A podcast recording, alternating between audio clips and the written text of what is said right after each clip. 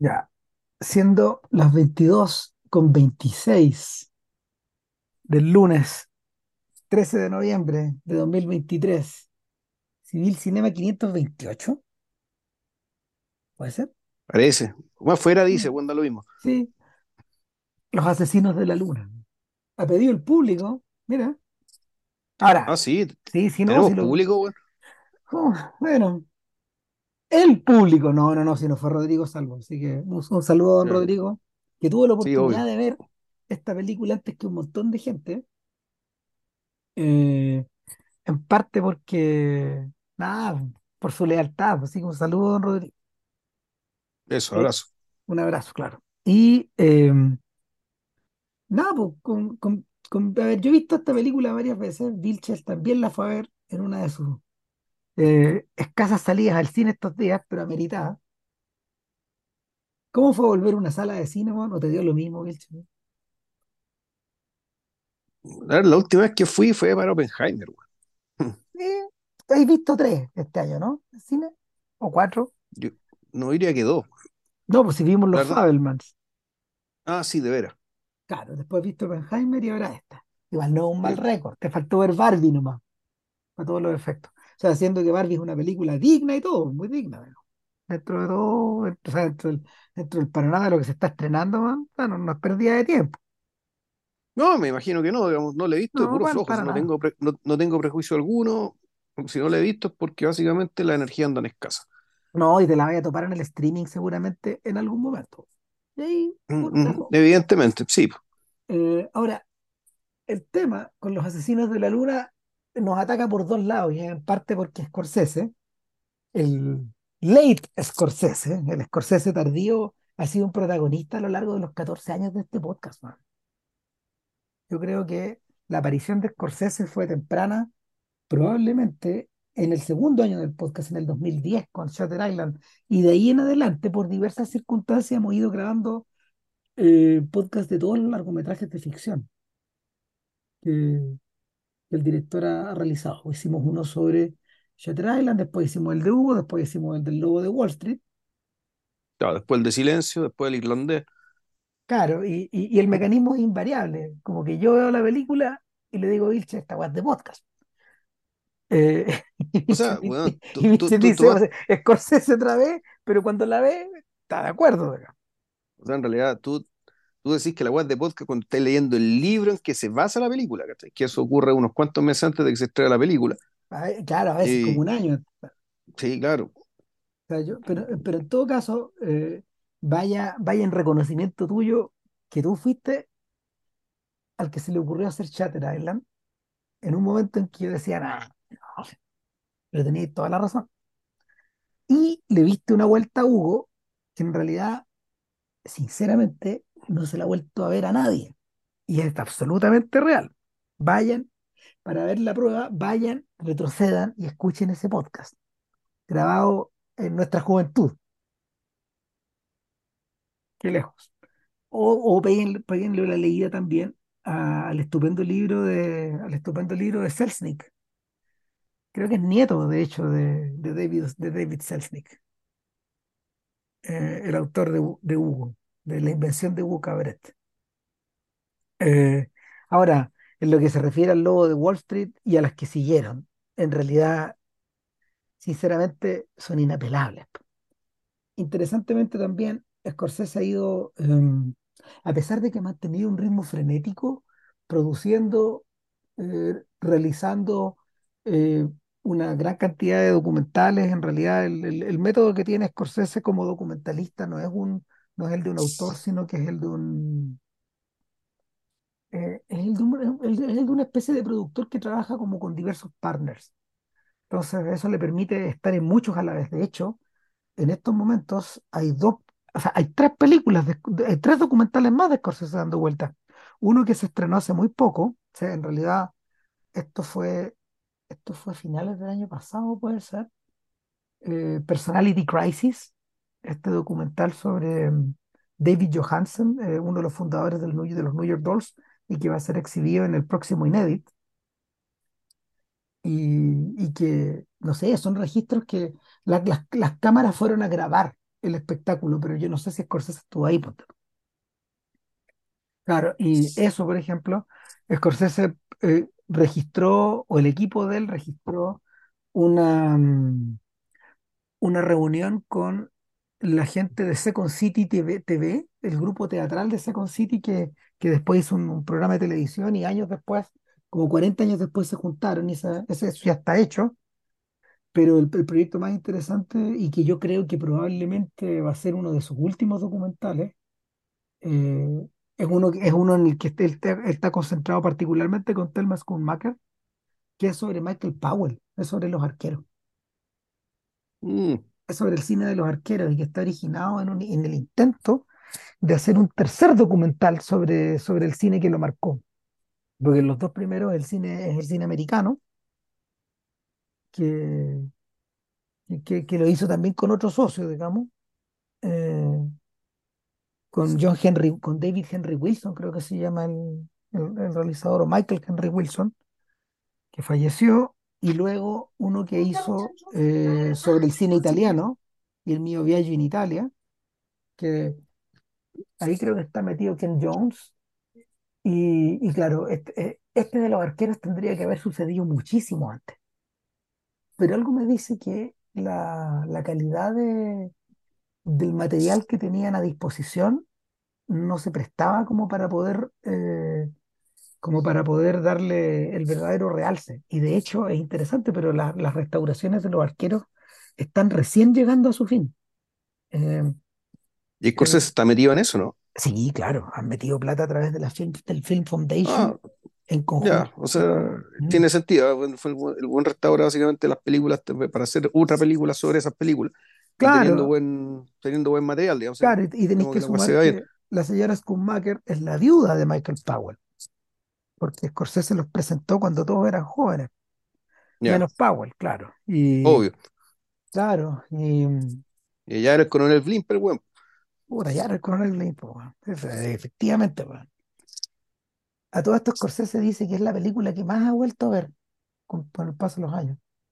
Ahora ya más de viejo, más todavía y tiene más efecto sobre él que las zapatillas rojas. Bueno, Schumacher decía que en las últimas entrevistas que ha dado, porque bueno, como no había actores disponibles, ellos habían tenido que salir a dar la cara para promocionar Killers of the Flower Moon y eh, ella estaba diciendo que el proyecto que tenían por delante, ahora después de haber restaurado a Canterbury Tale, Black Narcissus, las zapatillas rojas, eh, en estos momentos hay una muestra en, en Londres, de hecho en el British Film Institute.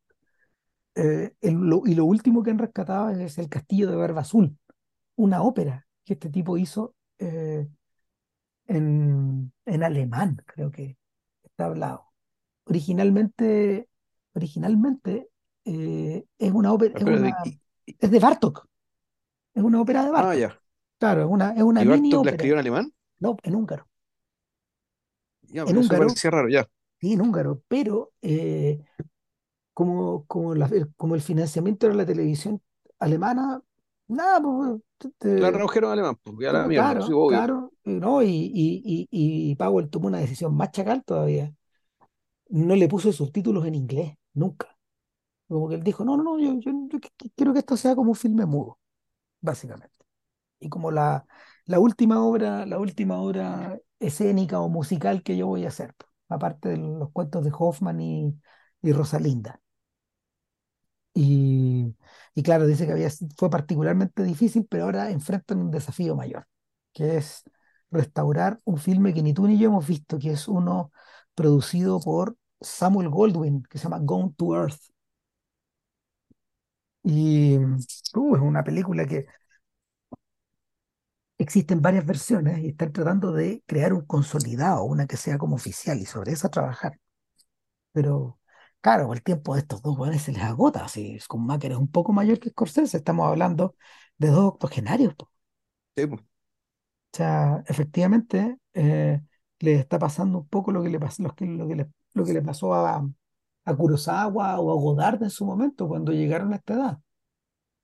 Y, o- y, y, y, y- lo están enfrentando, claro, lo están enfrentando con una velocidad que es como digna de Eastwood, pero hay un problema, y eso es eso puede, lo- los documentales para estos efectos se producen más rápido que las ficciones y, y Scorsese le está tomando como cuatro años hacer una, un- una filme de ficción, porque por el mecanismo que tienen de trabajo con Schumacher, eh, que es trabajar los dos solos en, en la, en la estación de, de edición, les está tomando como un año, dos meses, un año, cinco meses la postproducción.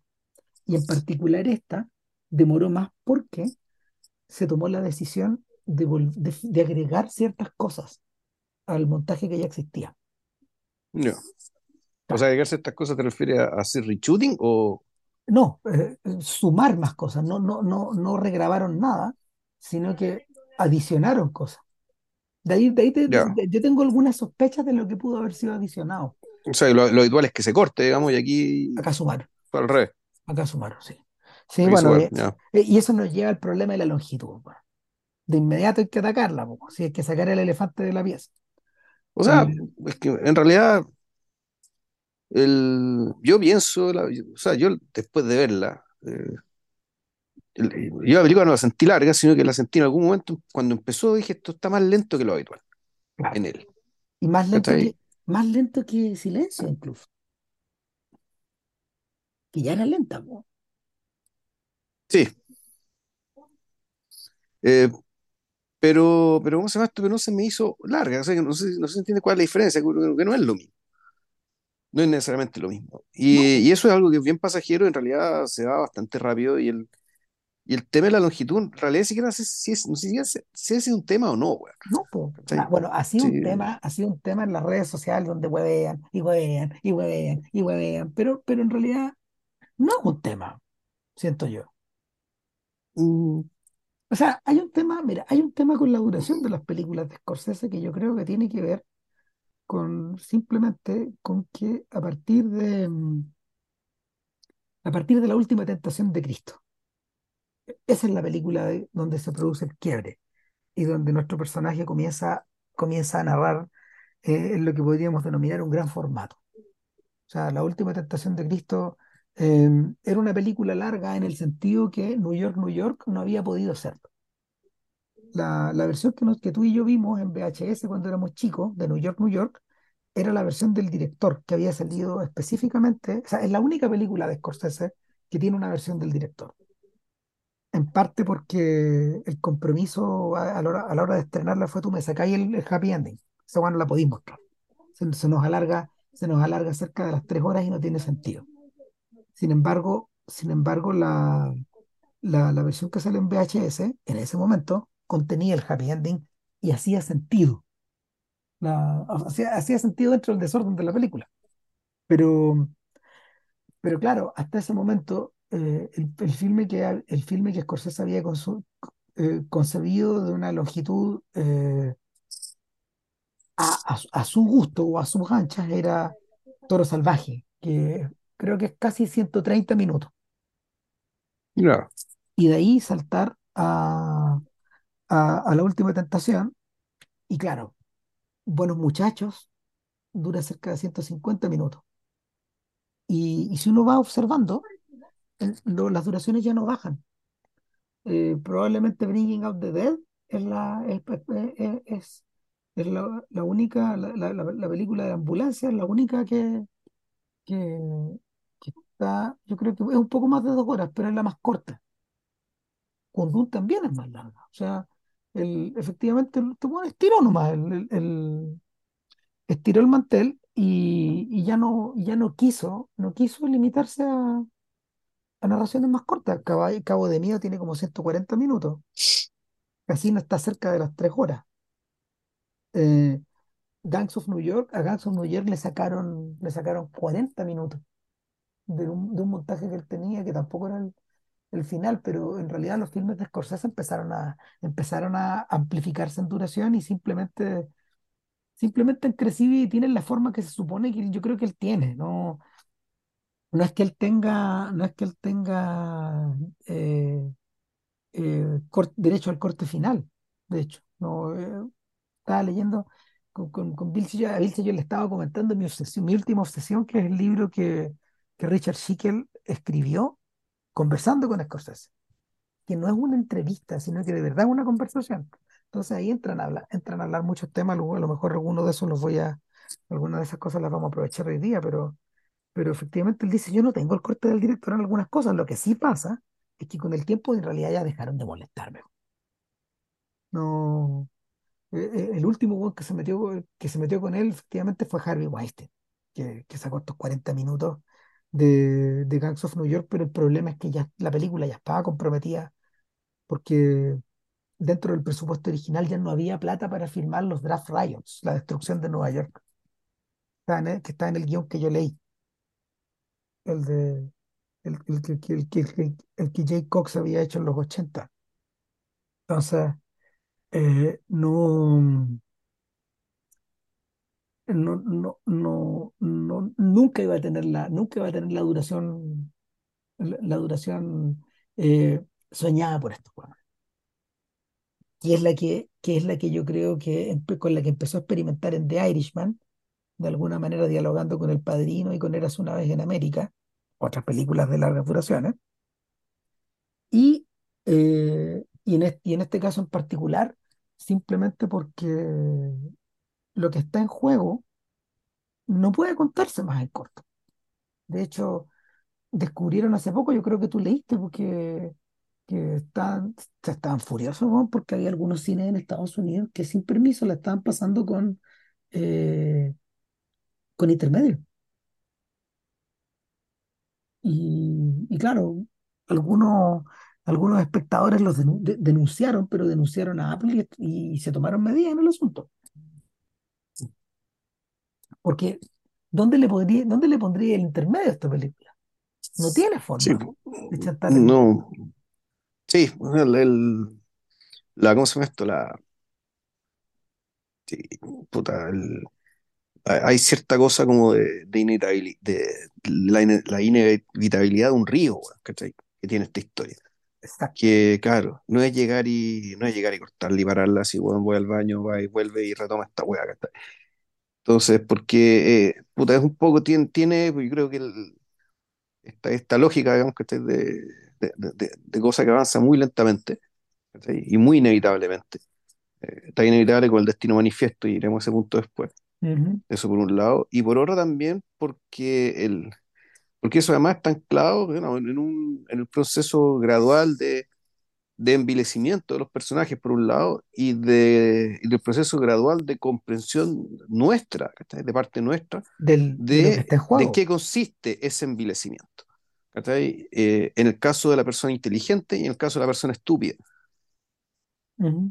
Porque por eso son importantes, vamos, los dos personajes. Ojo, aquí esta weá está llena de spoilers, aquí vamos a subir que la, que la película ya la vieron, así sí, que sí. naturalmente que no, no, no nos vamos a meter en estar escondiendo, digamos, cosas eh, importantes de la película, porque No, bueno, acá no, no hace falta.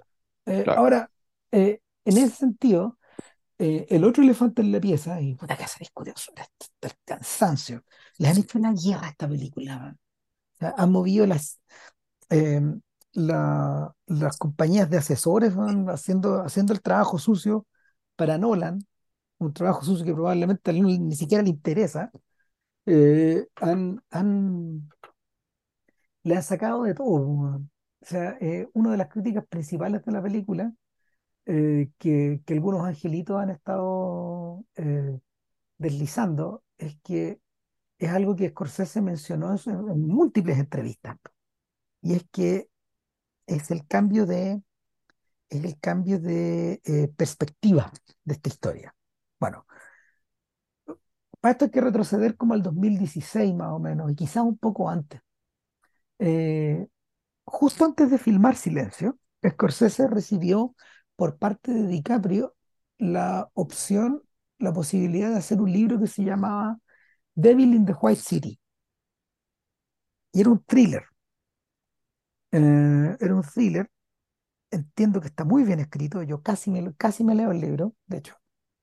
Y es acerca de eh, el primer caso de asesinatos en serie cometidos en Estados Unidos eh, durante la Exposición Universal de San Luis en 1904, la misma que, en la misma en la cual está eh, basada Meet Me. Meet. Me in San Luis.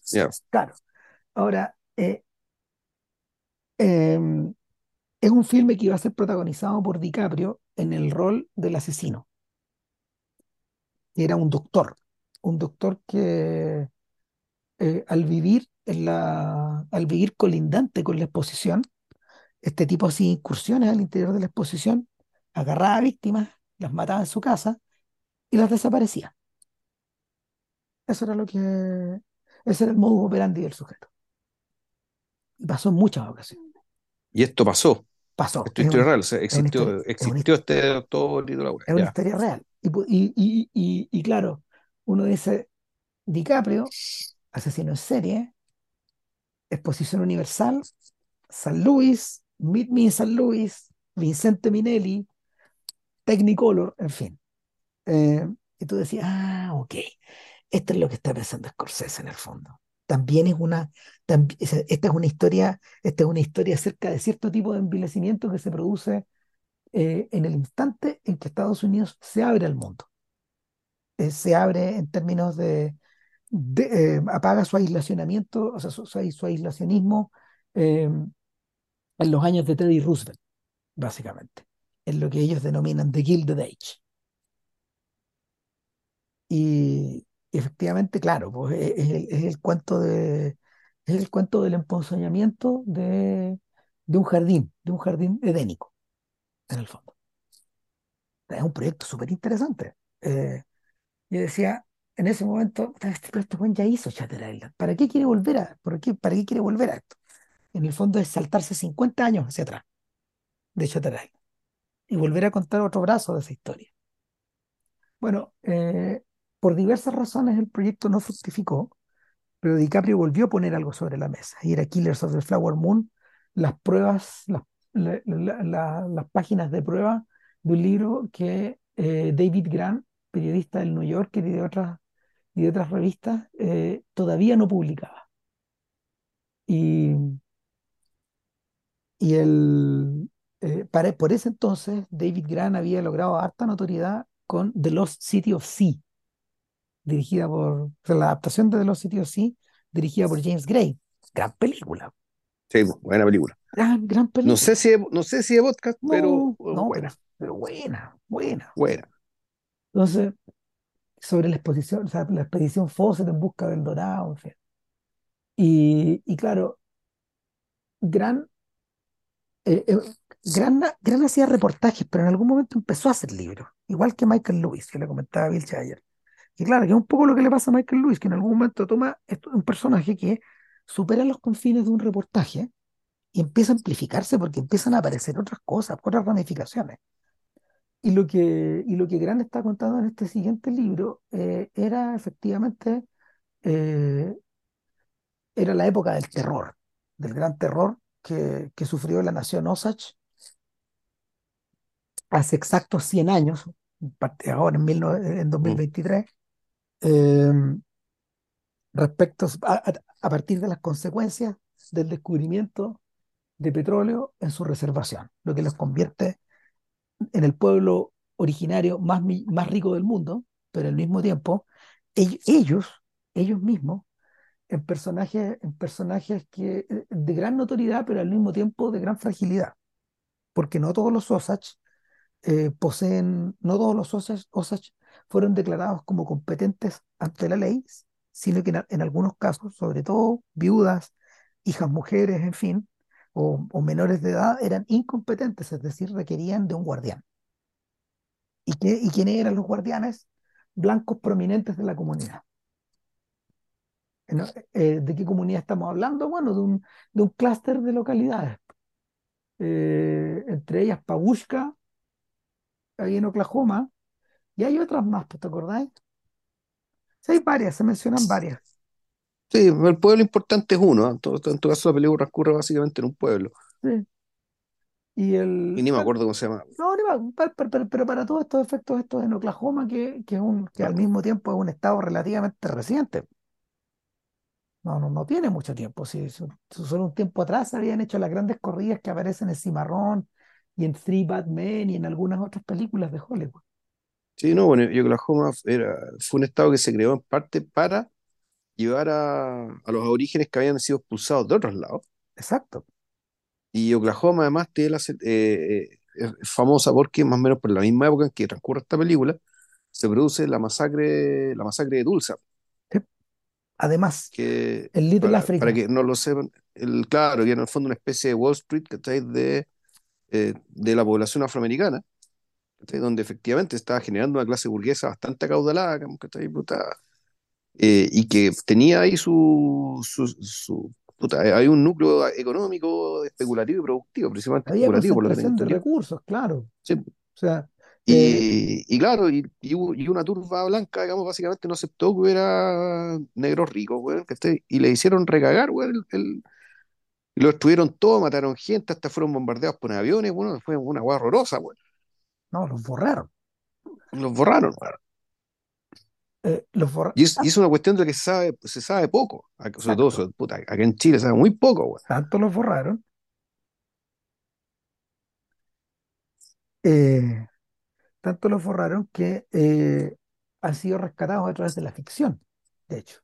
O sea, y de, y de, y de nuevos autores, de nuevos autores afro que se han publicado, que se han, que se han, que se han preocupado del tema, gente como Ta-Nehisi Coates o, o, o Colson Whitehead, etcétera, ese tipo, ese, gente de esa generación. Entonces, eh, claro, y, y en ficción, en ficción, hace poco la temporada, la única temporada que existe de Watchmen, la serie, claro, claro, de Damon Lindelof, que, que utiliza como punto de partida el, la novela gráfica de Moore, pero la extiende, claro. Es una gran La decisión, lleva por otro lado claro. y, No sé si está y, la y altura, parte, imposible, pero, pero puta, qué interesante. sí, no, igual no es tiempo perdido ver eso, en ningún No, para caso. nada, para nada, para Mm, nada. Y nada, po, el tema había sido, el tema había sido objeto de la ficción, de hecho. Em, Y cuando yo leí que, que, que se trataba de esto, yo no estaba tan perdido y me puse a buscar, porque yo había, yo, yo en algún lado había, había tenido alguna referencia de esto, pero muy al pasar, mezclada con otras cosas. Bueno, y en efecto, eh, en The FBI Story, el director Anthony Mann, en uno de los episodios, eh, narró, el, narró esta, eh, na- narró este crimen resuelto por el entonces Federal Bureau of Investigation. Todavía no se llamaba FBI, pero ya estaba a cargo de, ya estaba a De. Edgar Hoover, de un joven Hoover, claro, eh, que envía a un grupo de, a un grupo de detectives eh, encabezados por Tom White, un, un ex Marshal, a su vez hijo de, hijo de un prominente alcaide de una prisión del Midwest, de Texas, perdón, no del Midwest, y, eh, y resuelven el crimen y apresan a los culpables. Y de alguna manera, de alguna manera esto genera alguna reacción en Washington que, que permite que el FBI como tal se establezca eh, ya no a nivel localizado, sino a nivel nacional. Y esa era la es que bueno, el, el, el hecho, de, de Hoover. el, el hecho de que este federal, que sea federal, este Bureau Investigation Federal, básicamente de lo que se hacía cargo, era de, eh, puta, en el fondo, de, de la estructura fragmentada de Estados Unidos para muchas cosas realmente importantes. Como por ejemplo, puta, el, impartir justicia. ¿ya?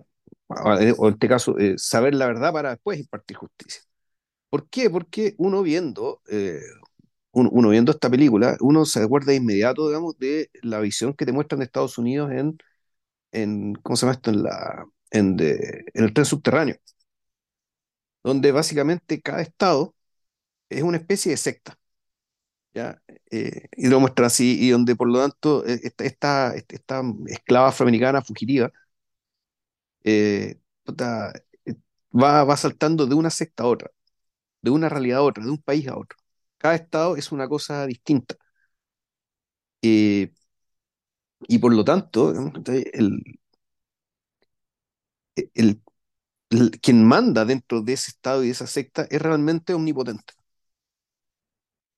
¿Ya? Y por lo tanto, eh, la promesa del Justice for All y toda la vaina, digamos, efectivamente no se puede cumplir en esas circunstancias. Por eso tiene que haber un ente federal, es decir, que trasciende, digamos, a, a todos estos, a todos estos distintos estados, ¿cachai? Y que sea capaz de llevar, puta, como te lo muestra en la película, al menos algo de, de esperanza, de simulacro, digamos, que de que este país efectivamente eh, ah, responde a- a- al estándar de país occidental más o menos normal, po, Ahora, lo porque tú que, lo que ves eh, es lo otro, digamos, es básicamente la, la fragmentación de, eh, es la fragmentación y es la, y es la omnipotencia, digamos, que está ahí puta el líder de la secta, en el lo fondo. que, lo que Hoover en principio estaba tratando de, de extirpar en el fondo era la dependencia de eh, investigaciones que se realizaban al interior de comunidades donde eh, quienes impartían la justicia estaban esencialmente cooptados por estos, por estos líderes.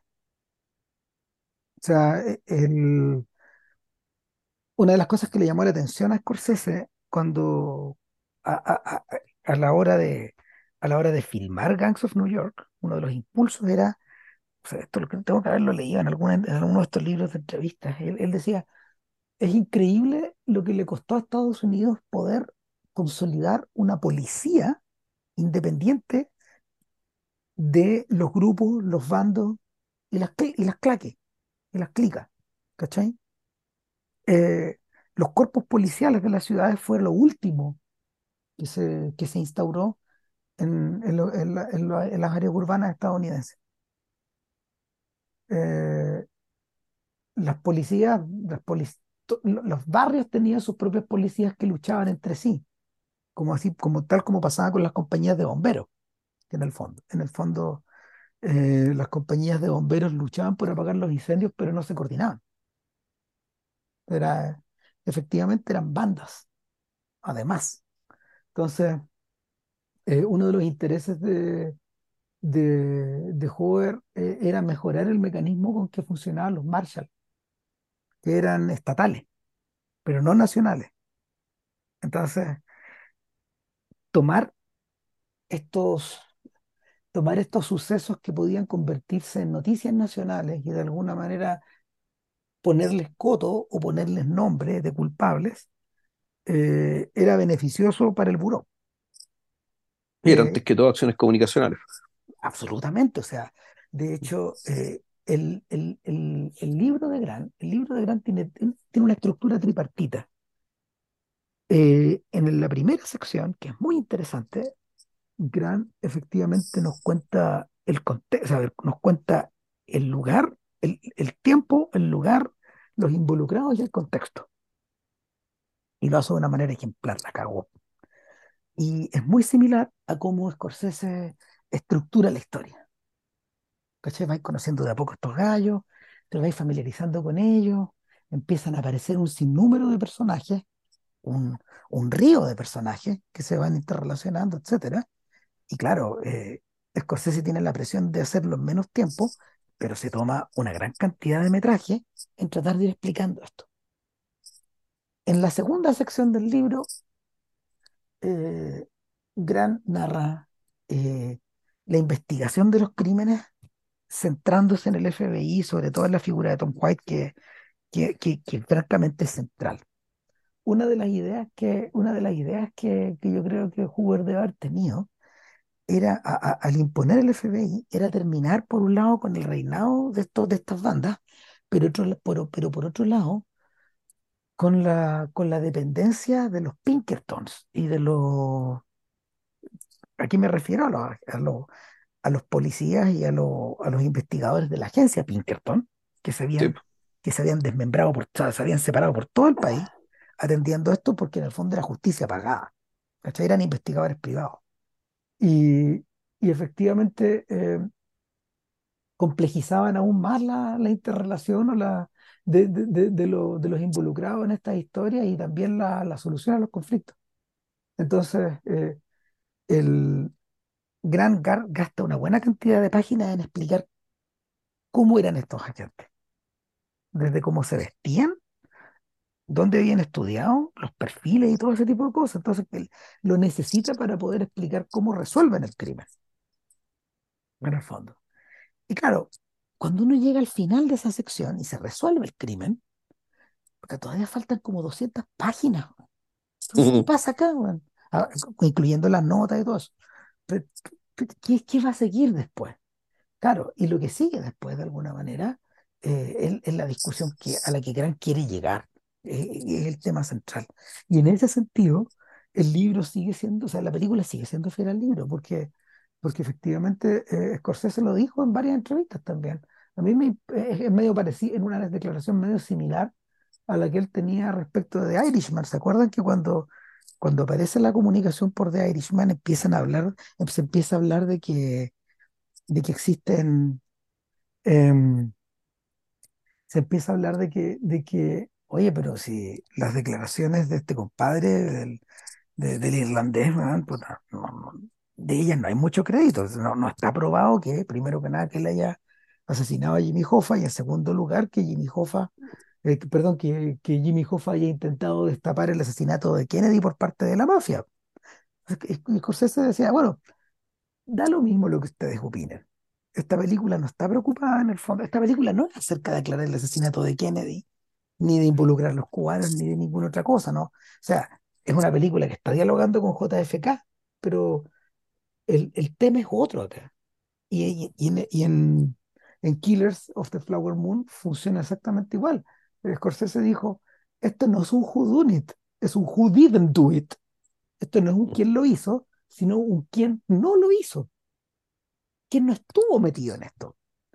En la tercera sección del libro de Grant, eh, eso es lo que se empieza a desentramar, porque Gran empieza a explicar, Gran empieza a explicar que efectivamente le fue súper bien a, a Tom White, aclaró los crímenes, eh, él encarceló a King Hale, encarceló a Ernest Burkhardt, a, lo- a los principales y a, y a todo el resto de los principales involucrados, pero en realidad eh, cuando, cuando Gran visita el territorio Osage y comienza a encontrarse con los nietos, con los bisnietos de estas personas, muchos de ellos, muchos de ellos fallecidos, o, o con, o con las líneas que quedaron vivas de, esta masacre, él se da cuenta de que en realidad eh, no era solo, no era solo Hale, Burkhardt, Kelsey Morrison y sus amigos, pues, eran todos, eran el panadero, el carnicero, el contador, los doctores, las dueñas de casa, todos estaban normalizando de alguna forma este sistema donde, donde a los Ash se le, se le ordeñaba como una vaca, weón.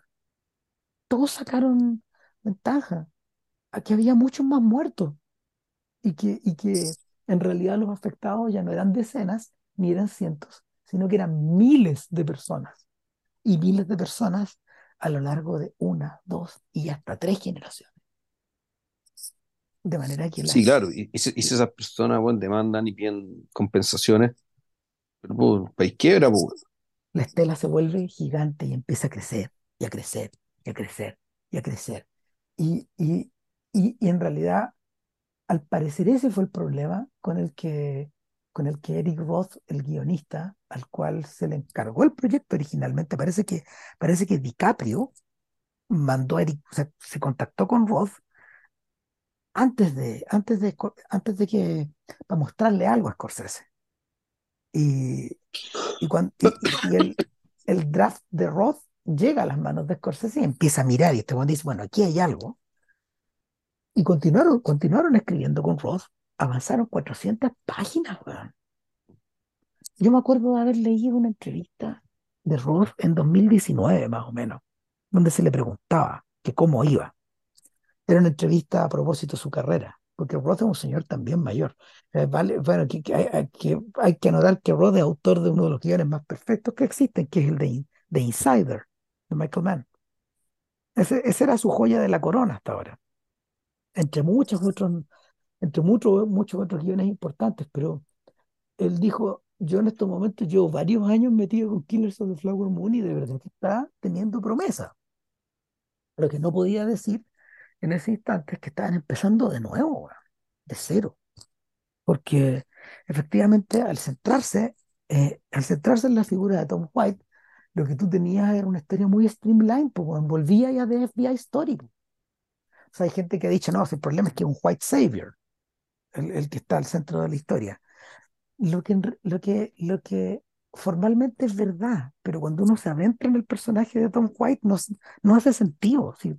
Tom White, Tom White es un, un consummated pro, es un profesional consumado, absoluto. Es un- es un- de verdad que es una persona extraordinaria. Eh, tanto así que eh, posterior a su salida del FBI, este weón volvió, volvió a, su punto de origen, se convirtió en alcaide, weón. Y se convirtió en alcaide básicamente por amor a la profesión de su padre, pero también por la, por la protección de los presos. Esa fue la razón. Entonces, eh, no es una figura, no es una figura desdeñar. Sin embargo, no servía para contar la historia que estos tipos querían contar. Y en ese momento donde se produce la vuelta de campana. Pero la vuelta de campana no es, no es una, no es una vuelta de campana woke, como hay algo, harto imbécil anda diciendo. Harto imbécil que está metido, que tiene intereses en la campaña del Oscar. Esta guaya empezó. Entonces, el, eh, la vuelta eh, eh, finalmente corresponde a las necesidades íntimas de la historia. Y es en ese punto donde DiCaprio tiene eh, el golpe de genio, porque hay varios autores de esta película, y este es uno de ellos, donde él dice, no, lo que pasa es que yo creo que tengo, tengo que interpretar no a Tom White, sino a Ernest Burkhardt. Este gallo es la llave de esta historia, no es White. White es el tipo que, White es el tipo que desata el nudo, pero en realidad pareciera que hay que ir hacia el tipo que enreda el nudo. Eh, Y esto es interesante, ¿eh? Cuando tú te lees el libro, efectivamente hay mucha información sobre Hale, porque Hale es el pavo real de esta historia, pero no hay suficiente información sobre el sobrino, y menos sobre su mujer, sobre Molly Kyle, la persona que efectivamente está al centro de todo esto. Entonces, yo creo que, yo creo que al centrar la película en Kyle y en Burkhardt, de modo que ellos sean el centro emocional, el centro ético y el centro neurálgico de esta historia, eh, estos tipos están rellenando o, están, están solucionando dos cosas. Uno, están adentrándose en una especie de lugar misterioso en el cual Grant no puede entrar y por lo mismo tienen espacio para crear ficción. Grant no puede entrar en, en parte porque ya no tiene más info, No, ¿cachai? claro, no tiene fuentes. No, que ya no, ya, ya- el, el- el trabajo de Grant es fascinante, pero llega un punto en que ya está dentro de la psicología de estos jóvenes. Y, y no, no podéis seguir entrando. Entonces, bueno, soluciona ese problema, pero por otro lado te abre esta cuestión para otra dimensión. po, weón. Y, y, y el, en cierta forma, en cierta forma eh, la podís, podía hacerla crecer para todos lados de la misma manera que va creciendo el irlandés.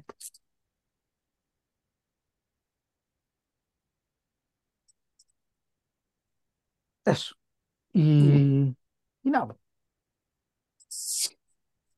Da- eh, mira, el- toda la decisión respecto de dónde centrar la historia, yo creo que es muy funcional a lo que, eh, a lo que creo yo, lo que realmente se termina a contar y que la película te dice desde el principio de qué es lo que está hablando. El, el plano inicial de la película, y no es que no va a gust- no va a gustar la película ni nada eso, sino pero eh, para mí el plano inicial de la película ya te fija el tono de todo lo que viene después y, y, de qué se trata todo esto. Que esta ceremonia indígena que no sabía que, exist- que podía existir algo así y que eh, verla, de parte del corazón, porque es una ceremonia donde básicamente un pueblo reconoce que está muriendo. Eh, el- es ¿Ya? una, en- en- en- en- entre paréntesis, es una referencia directa al ocaso de los Cheyenne de John Ford. O Ya. sea, que, que esta película dialoga con muchas otras, pero dialoga con esta. Ford, Ford llega a la conclusión de que después del hombre que mató a Liberty Balance, en el fondo, él tiene que hacer lo que hace los Cheyenne. Eh, por un tema emocional, porque efectivamente, o sea, efectivamente el viejo era, era- ya, ya era miembro de la tribu, pues, o sea, en, en- Nuevo México, este lugar donde iba a filmar las películas, y sentía que debía esta historia. El, el- el desastre, weón, es que Ford lo hace en un momento en que, eh, en que su salud y su, eh, su inspiración no están en el mejor, no están en el mejor instante ya. Llegó muy tarde. De hecho, la película de Ford, interesante, es la más larga que jamás filmó Ford. También, en parte porque necesitaba mucho espacio para contar la historia.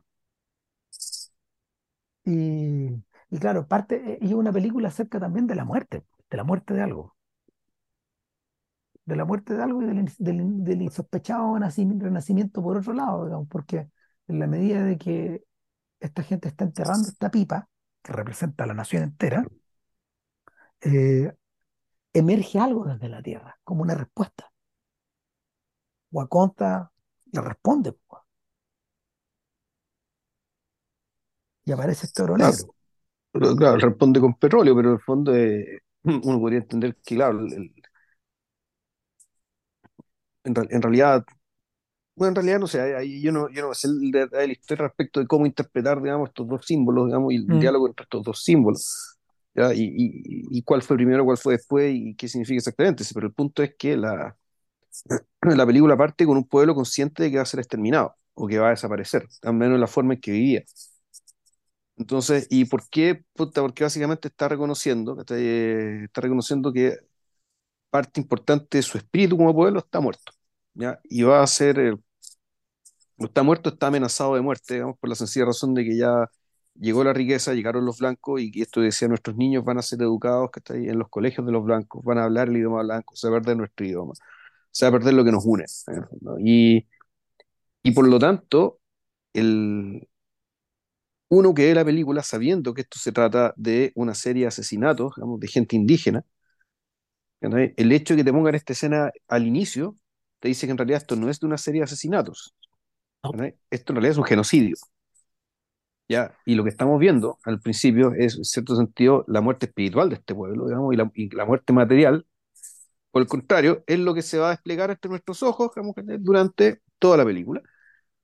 Eh, y con todo, y, y, y parte de esta lentitud, digamos, que estoy, que yo decía, esta cuestión se siente lenta porque el, el genocidio, digamos, que estoy, claro, puede ser entre comillas, pero no use esta palabra, pero claro, tú estás hablando de, de- del asesinato de muchas personas, que esté de un pueblo completo, puede tener, estar revestido de, perdón la palabra nuevo, espectacularidad, es decir, de grandes hechos, eh, grandes volúmenes, de grandes explosiones, como las que estamos viendo ahora, o, o, o grande infraestructura genocida. digamos. mm, De modo que bueno, tú puedes concentrar ese genocidio, digamos, que está en poco tiempo, en poco espacio. Y aquí lo que estamos viendo es un, es un genocidio, no decir en tiempo real, pero la sensación que te quieren dar es esa.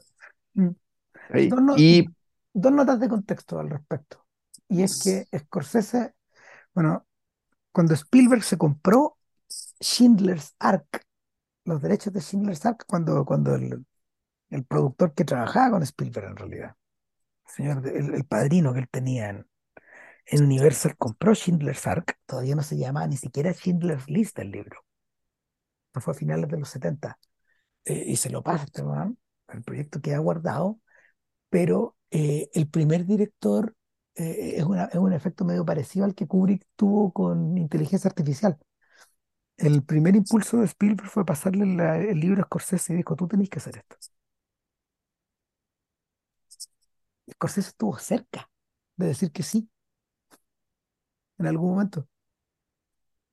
Y el otro, el otro instante es que cuando, mm, 50 años atrás ya, en el 73, poco tiempo después de terminar Mean Streets, este weón tuvo la posibilidad de eh, hacer un filme acerca de, los indígenas americanos. Y también de nuevo estuvo cerca.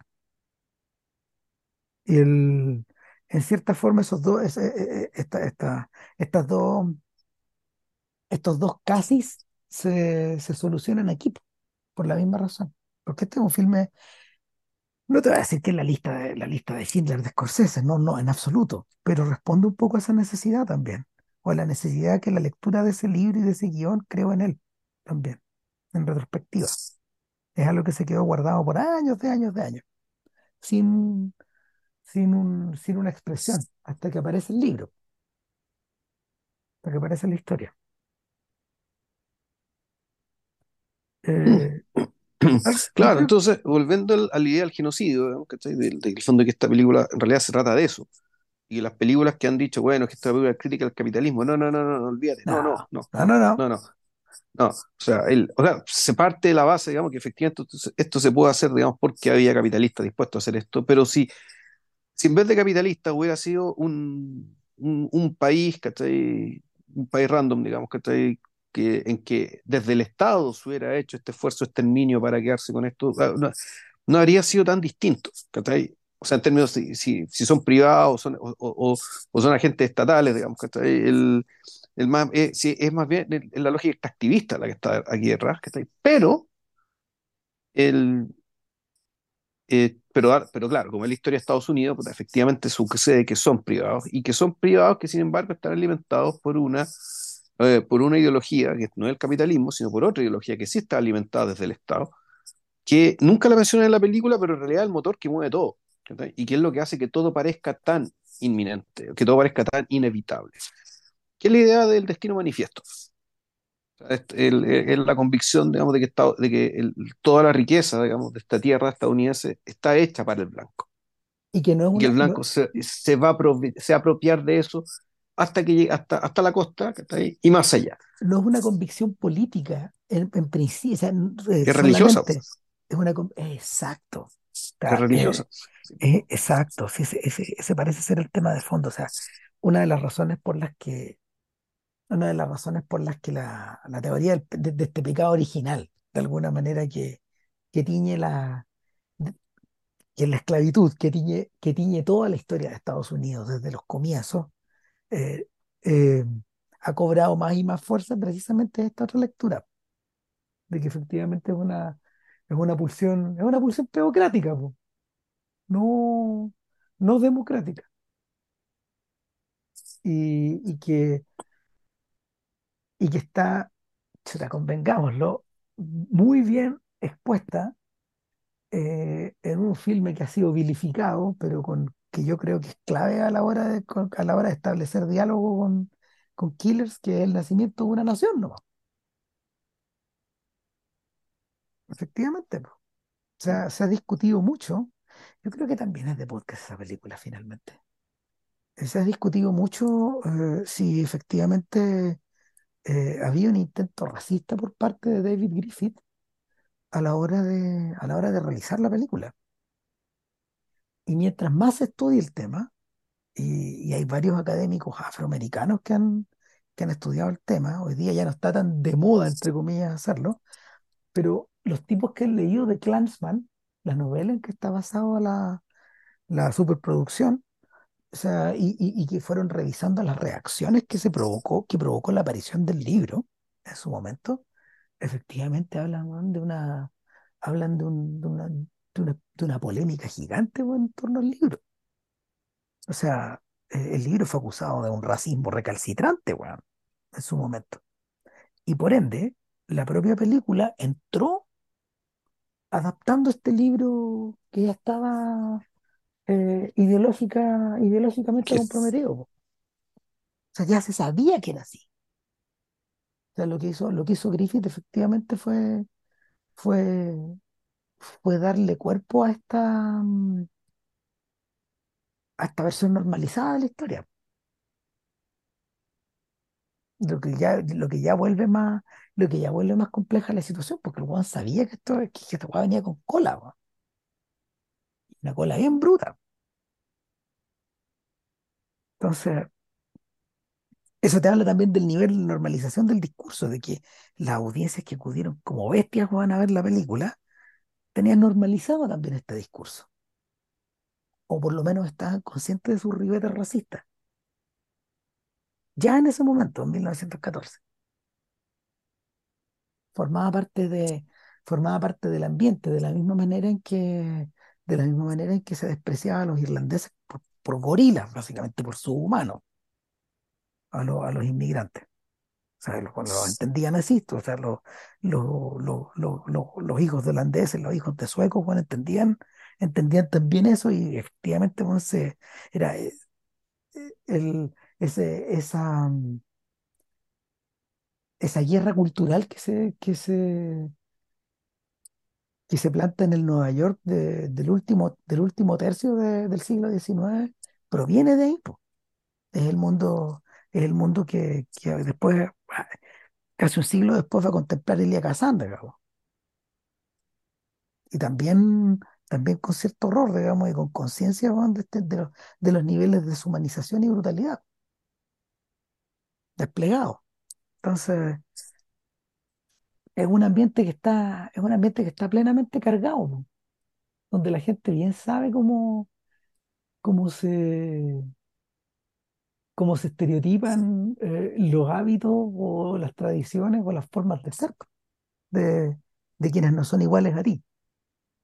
Como dice uno de los protagonistas, oh no, lo que pasa es que ustedes son, comillas, unos judíos avariciosos. Eso se lo está diciendo a, a y a Hale. Claro. O sea, lo dice, lo dice un poquito a la pasadita, pero lo dice. Te pasaste. Ahora, eh, a ver, la película, la película no está organizada como el libro de Grant y lo que narra, en efecto, eh, a ver, en, en estricto rigor, parece cronológico en, a nivel macro, pero no lo es a nivel micro.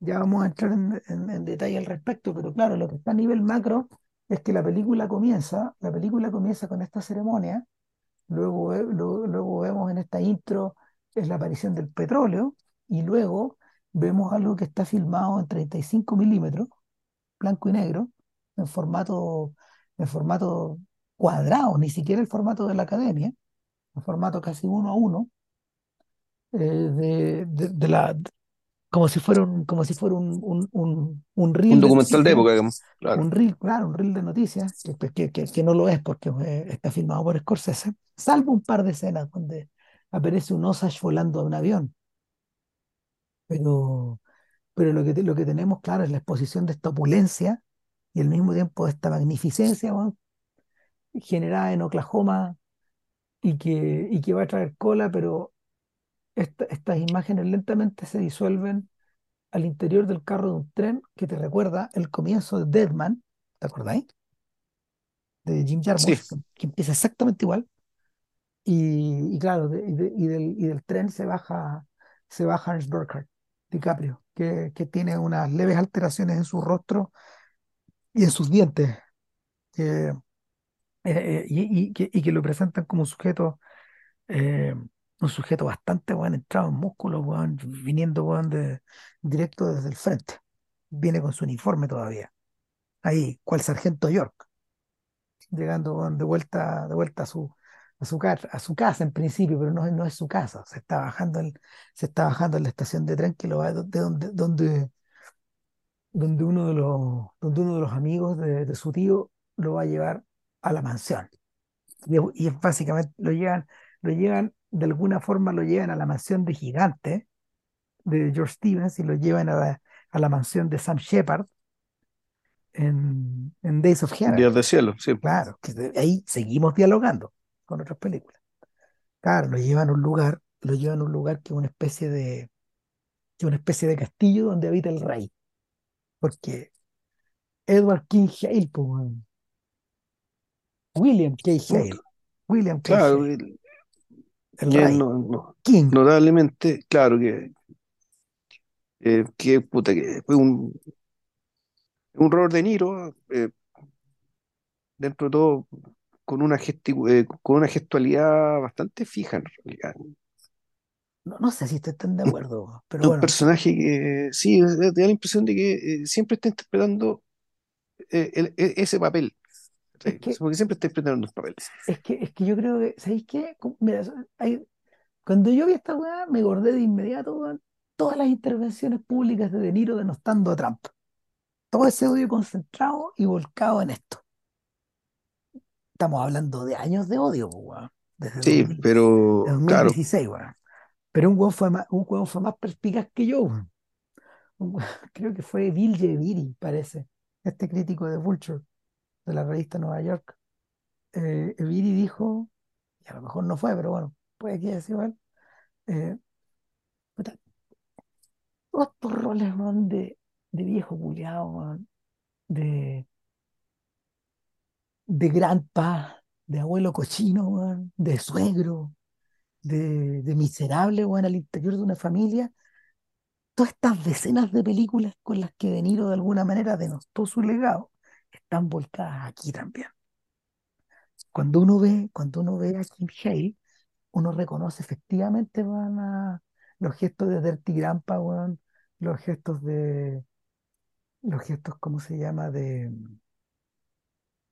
de, de los Fockers y de todas esas películas de la CTM, de la concha de su madre. Y, y es verdad, es verdad, está todo destilado. weón. Toda esa, toda esa mugre está volcada aquí también. O sea, el, yo creo que uno de los trabajos más acabados que le he visto jamás. De verdad que es apabullante. Ahora, al contrario de la interpretación de, de, de DiCaprio, que yo siento que es behaviorista, que no, donde no hay psicología dentro, que, que es física, eh, lo de De Niro está lleno de matices. Es impactante. En esta escena inicial, eh, eh, hay, hay una escena, hay una escena increíble cuando, cuando, o sea, básicamente, básicamente hay tres momentos donde, en el, inicio donde se encuentra con Berhardt. Este que es una especie como de casting, donde, donde de llega, pega. claro, y, y- donde el viejo básicamente, bueno, está aclarándole, ahí el viejo está acompañado de su otro sobrino, el hermano mayor de Ernest, Byron. Y, y, y, y lo que, y lo que, en la medida que uno se va repitiendo la película, te va quedando más claro, de que el plan estaba desde el principio. Lo que, lo que, lo que, lo que Hale tenía a mano era lo que él había conseguido con, su, con gran esfuerzo en el territorio. Hale era un sujeto respetado en la comunidad, un sujeto que hablaba Osage, un sujeto querido por los Osage, pero que nunca había estado metido en el negocio del petróleo. En el fondo, Ah, lo que él lo tenía, tanto, lo que él tenía era un rancho de cultivo y de animales. Y, y por, y- y por lo tanto él necesitaba, él necesitaba esta otra pata, para ampliar su holding, po. Necesitaba, un, necesitaba un gorila bien parecido, que efectivamente se casara con una indígena, con una Osage, y con una Osage que tuviera head rights, que tuviera derechos eh, adquiridos por vía familiar del petróleo. Entonces, claro, porque Byron, Byron tenía esposa, po, weón. Byron estaba casado. En cambio, y no, no le servía, weón. Y necesitaba un, fam- un familiar así de cercano para que él pudiera heredar en el fondo. Entonces, es una entrevista pega, haciendo un casting. Y en los otros encuentros más o menos es igual. eh, Cuando, cuando, cuando DiCaprio, que se convierte como en con- conductor de taxi eh, de, de distintas personas, le dice que le llama la atención Molly Kyle. Eh, hay unos planos, donde hay, hay, hay una, hay, una, hay un diálogo con Berhardt y con Byron, donde las expresiones eh, del rostro de De Niro hacia Berhardt son unas, corte, y la expresión hacia Byron es otra, totalmente distinta, como si, como si de, de una manera, de una manera no verbal se estuviera comunicando con Byron, diciendo, ok, ya lanzamos el anzuelo, picó un pez. ¿Cachai? Y la tercera ya es mucho más breve y es un intercambio de ida y vuelta donde efectivamente está, están, en la, están en la barbería pool enorme weón, donde transcurre esta donde transcurre algu- al- algunas secciones de la película, este mundo de hombres cerrado y, y, y son como tres o cuatro planos nomás y don- donde efectivamente Berger le dice, pues, o sea, eh, Hale interroga a Berger, le dice, bueno, y, efectivamente te gusta esta mujer? Y él le dice, sí, yo la veo, yo la veo como una, estoy enamorado, le dice, yo la veo como una persona. Ah, ok. It seems like you found yourself a wife. Parece que, parece que te encontraste, pa- parece que te acabas de hacer de una esposa, le dice. Corte y ahí viene el matrimonio.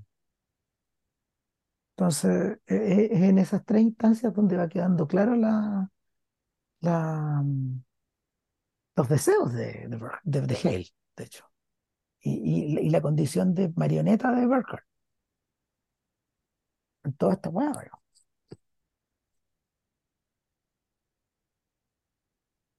el, Claro, entonces el, el,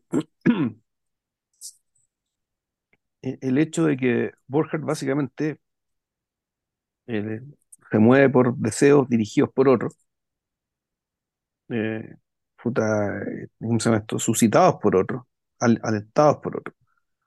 El, te, te convierte en una especie de puta, una, un- eh, se convierte un poco en materia de estudio. Este personaje principalmente.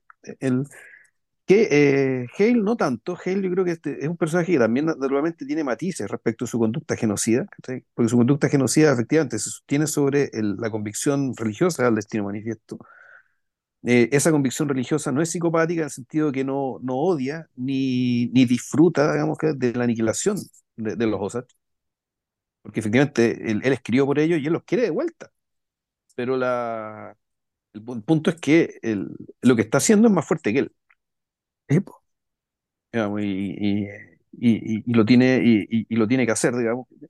Eh, y él está alimentado básicamente desde, volvemos, de esta ideología. El, el caso de, ¿cómo? El, el- caso de Borja, en cambio, es aún más complicado.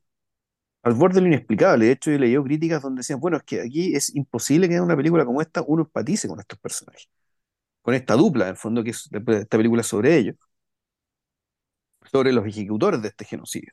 Pero en el fondo, a veces la estructura, digamos, ¿cachai? que uno sabe al ver la película. Es decir, aquí nos están contando una serie de crímenes, pero del principio dicen que esta serie de crímenes no, no es una serie de crímenes corrientes, sino que es un genocidio. Y la película tomó la, y DiCaprio.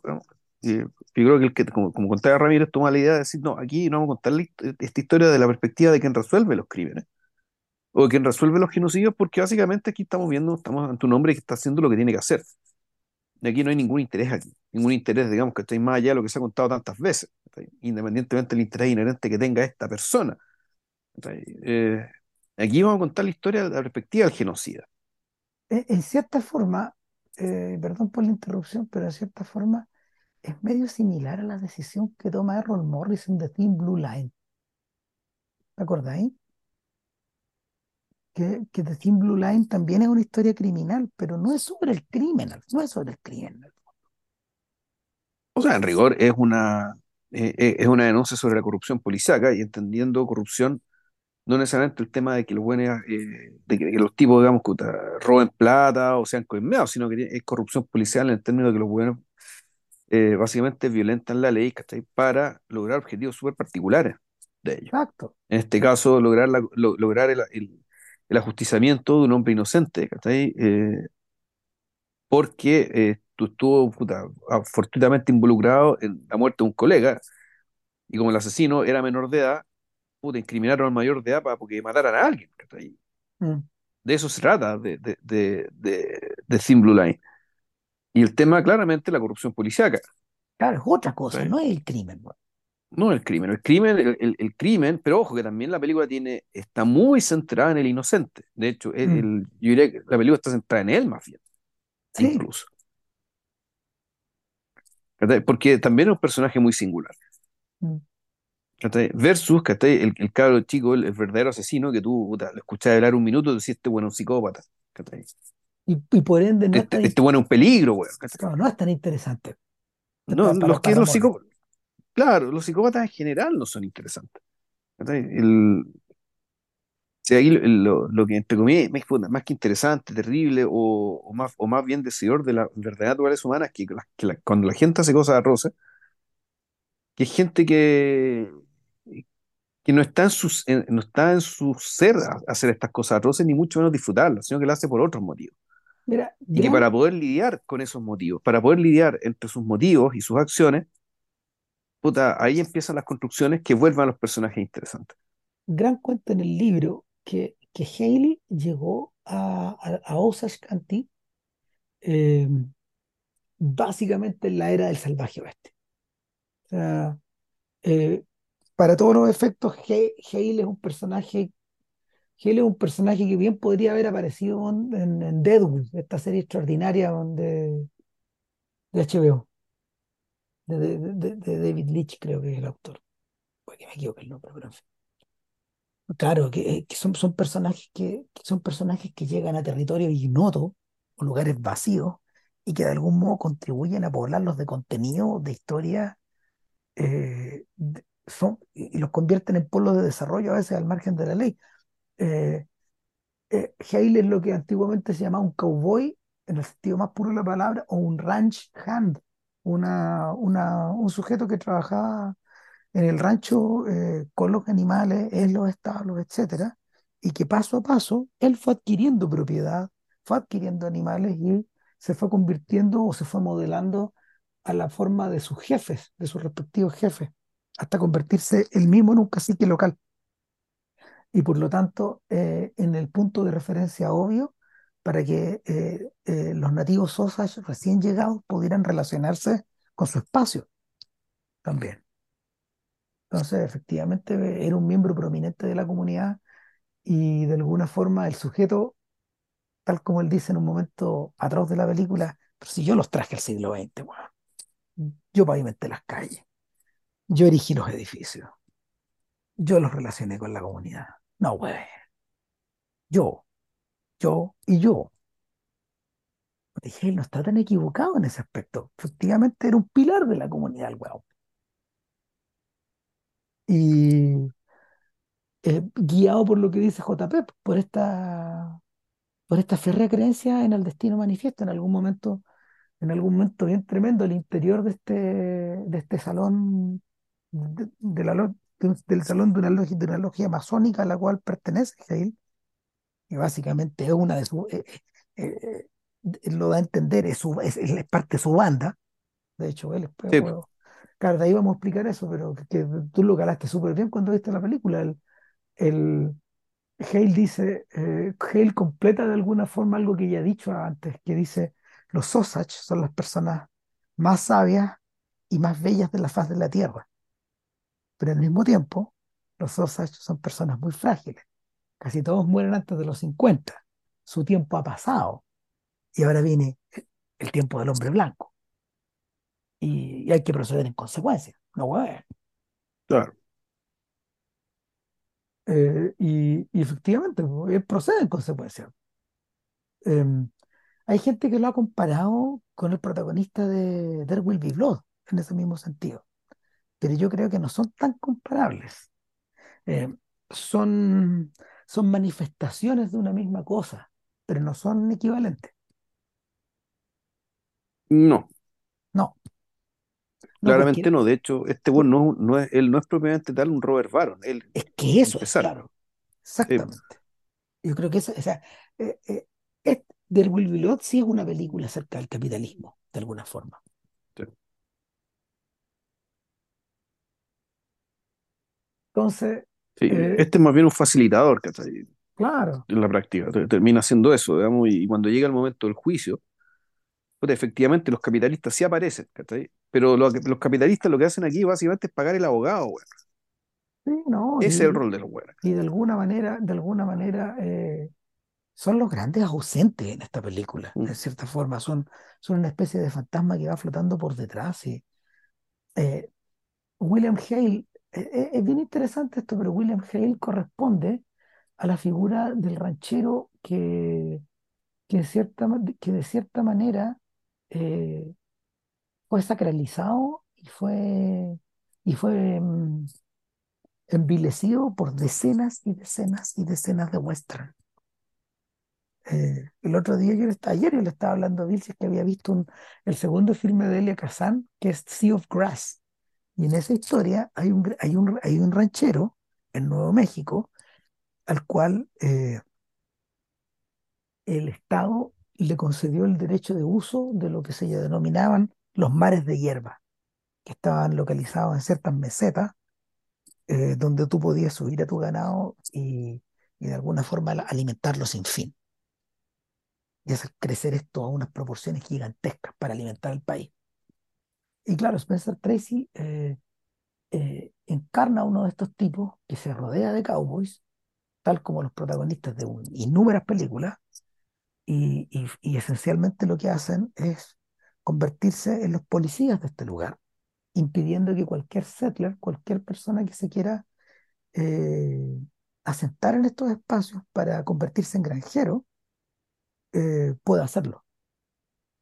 Ahora, la película en, en- en Mar de Hierba, eh, que no es una gran película, pero sí, tiene este gran personaje, digamos que el, el creado por Tracy, eh, lo, lo contradictorio es que en el fondo Tracy, ti- Tracy tiene razón al echar a estos, a estos posibles campesinos, porque por conocimiento de décadas del territorio, él sabe que el Sea of Grass posee una cantidad de, una cantidad de tierra fértil limitada, que es como entre 45 centímetros y un metro y medio, pero es algo que sirve para hacer crecer ese pasto donde se alimentaba originalmente el búfalo, pero que no sirve para arar la tierra para producir maíz, porque en la medida de que tú lo vas eh, reutilizando y mezclando la tierra con lo que hay abajo, la vas empobreciendo y después de unas temporadas se convierte en arena todo,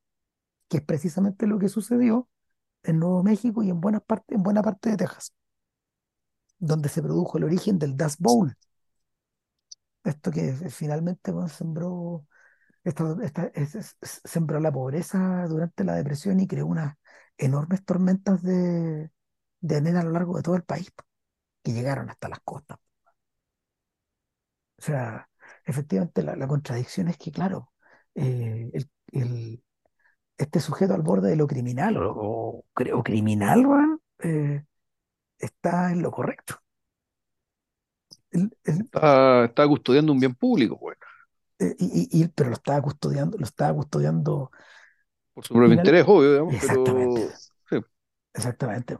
Y claro, cuando, cuando, cuando el gobierno central cambia de idea, eh, él tiene que retirarse nomás.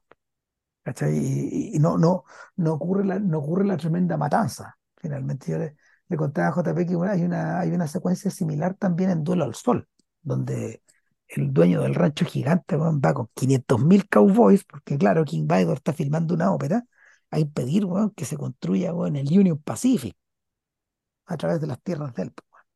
No debe ser cosa que la circulación del tren le cague el territorio, pero es la misma idea. Y, y es lo mismo que mueve a Hale, en el fondo. O sea, ahora, Hale es un pragmático al mismo tiempo. Eh, y, lo, y lo describiste súper bien con esta idea de que, claro, no es Hale nomás el que está ahí, en Oklahoma, sino también hay otra tribu por detrás de blanco, que, que es la del Ku Klux Klan, que está representado por, por este viejito, este viejito de comillas, simpático y de buen corazón, que atiende van a los Osage, que son incompetentes. Claro, cuando, cuando, cuando Molly Kyle llega a, cuando, cuando Molly Kyle entra en escena, está en la oficina de este viejo y eh, eh, empieza a hablar ella y luego hay un contraplano del viejo atendiéndola, porque a él como ella es un incompetente, él administra los bienes de ella y los bienes de hartos gallos más. Y claro, yo le dije, JB, mire lo que hay atrás, weón, de este weón, de la cabeza de él, pues, weón. Y, y hay un caballero cruzado del Ku Klux Klan, pues, weón. Hay una pintura, pues, weón. Hay una pintura, weón. Y, y, y en la, y el, y el, el limpiapiés de la, el limpiapiés de la entrada de la oficina de este viejo tiene una frase, tiene una sigla que es del Ku Klux Klan. Que, que, que, que, claro, para uno que es un lego no lo entiende, pero yo eso lo caché leyendo críticas. Esta weá significa tal cosa, digamos. O sea, eh, efectivamente estamos en el terreno weón, de, Griffith, del nacimiento de una nación. Eh, y, claro, esta es la otra tribu. Pero cuenta tú la weá, digamos, cuenta tú la idea. que ni me acuerdo, ya he hablado tanta weá, lo que sí, el, el, puta, efectivamente en realidad es como una logia rival. Son dos logias, o sea, está la logia de los masores donde está metido Kyle, digamos, donde la, que donde la logia sí no es importante, es importante el recinto, te lo muestra una vez, ¿cachai? Para decir que efectivamente aquí esto funciona con redes, ya, y aquí hay más gente metida. Y lo más probable es que todo este esquema criminal, esta logia estaba metida. Esta, logia de gente está destinada a exterminar a, exterminar a los indios de esta manera. El Ku Klux por su propia naturaleza, probablemente tenía una visión un poco más benévola de los indios, ¿cachai? Pero no hacia los negros. Lo que además, bueno, puta, también te hace evidencia, digamos, estas estrategias típicas de dominación que tenían los blancos, digamos, ¿cachai? Cuando se encontraban con, en, minoría y en realidades, ¿cachai? Donde había otros pueblos, otros pueblos no blancos que lo que hacían era dividirlos, no tratarlos por igual, nunca. No debe ser cosa que se contra ti. Eh, y, puta, y eso es lo que tenía que contar al respecto, weón, porque no me acuerdo qué weá te dije, weón, porque de verdad estaba muy dormido, weón. Mal que mal, este podcast lo hemos grabado, bueno, lo hemos conversado un par de veces, pero esta es la primera vez que lo grabamos. Claro, y, sí, y, sigue saliendo, y sigue saliendo. Bueno, pero, pero, pero en, en esencia es eso. O sea, yo creo que, yo creo que establecer esa distinción eh, sirve a los propósitos de, de Scorsese y compañía de dejar las lógicas de los buenos y de los malos. O sea, una, es interesante que Scorsese plantee esta idea eh, después de años, de años, de años de andar weando contra Marvel y su división entre Mm, los buenos y los malos. weón. El, y, y- y la, y la clarificación, weón, entre, entre los tipos que te salvan y los tipos que te cagan, weón. Entre el villano, weón, y, la- y el héroe. Y, en ese sentido, eh, en esta película, y, ahí, vuelvo, o sea, siento disentir con los tipos que dicen que no, no se puede, uno no se puede identificar con esta gente. Perdón, obvio que uno se puede identificar con esta gente.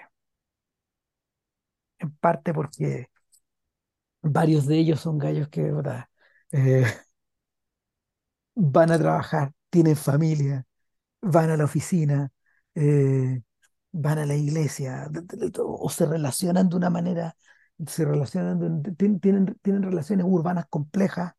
En ese sentido, esta es gente que está más cerca de nosotros que lo que nosotros estamos más cerca de los pueblos originarios.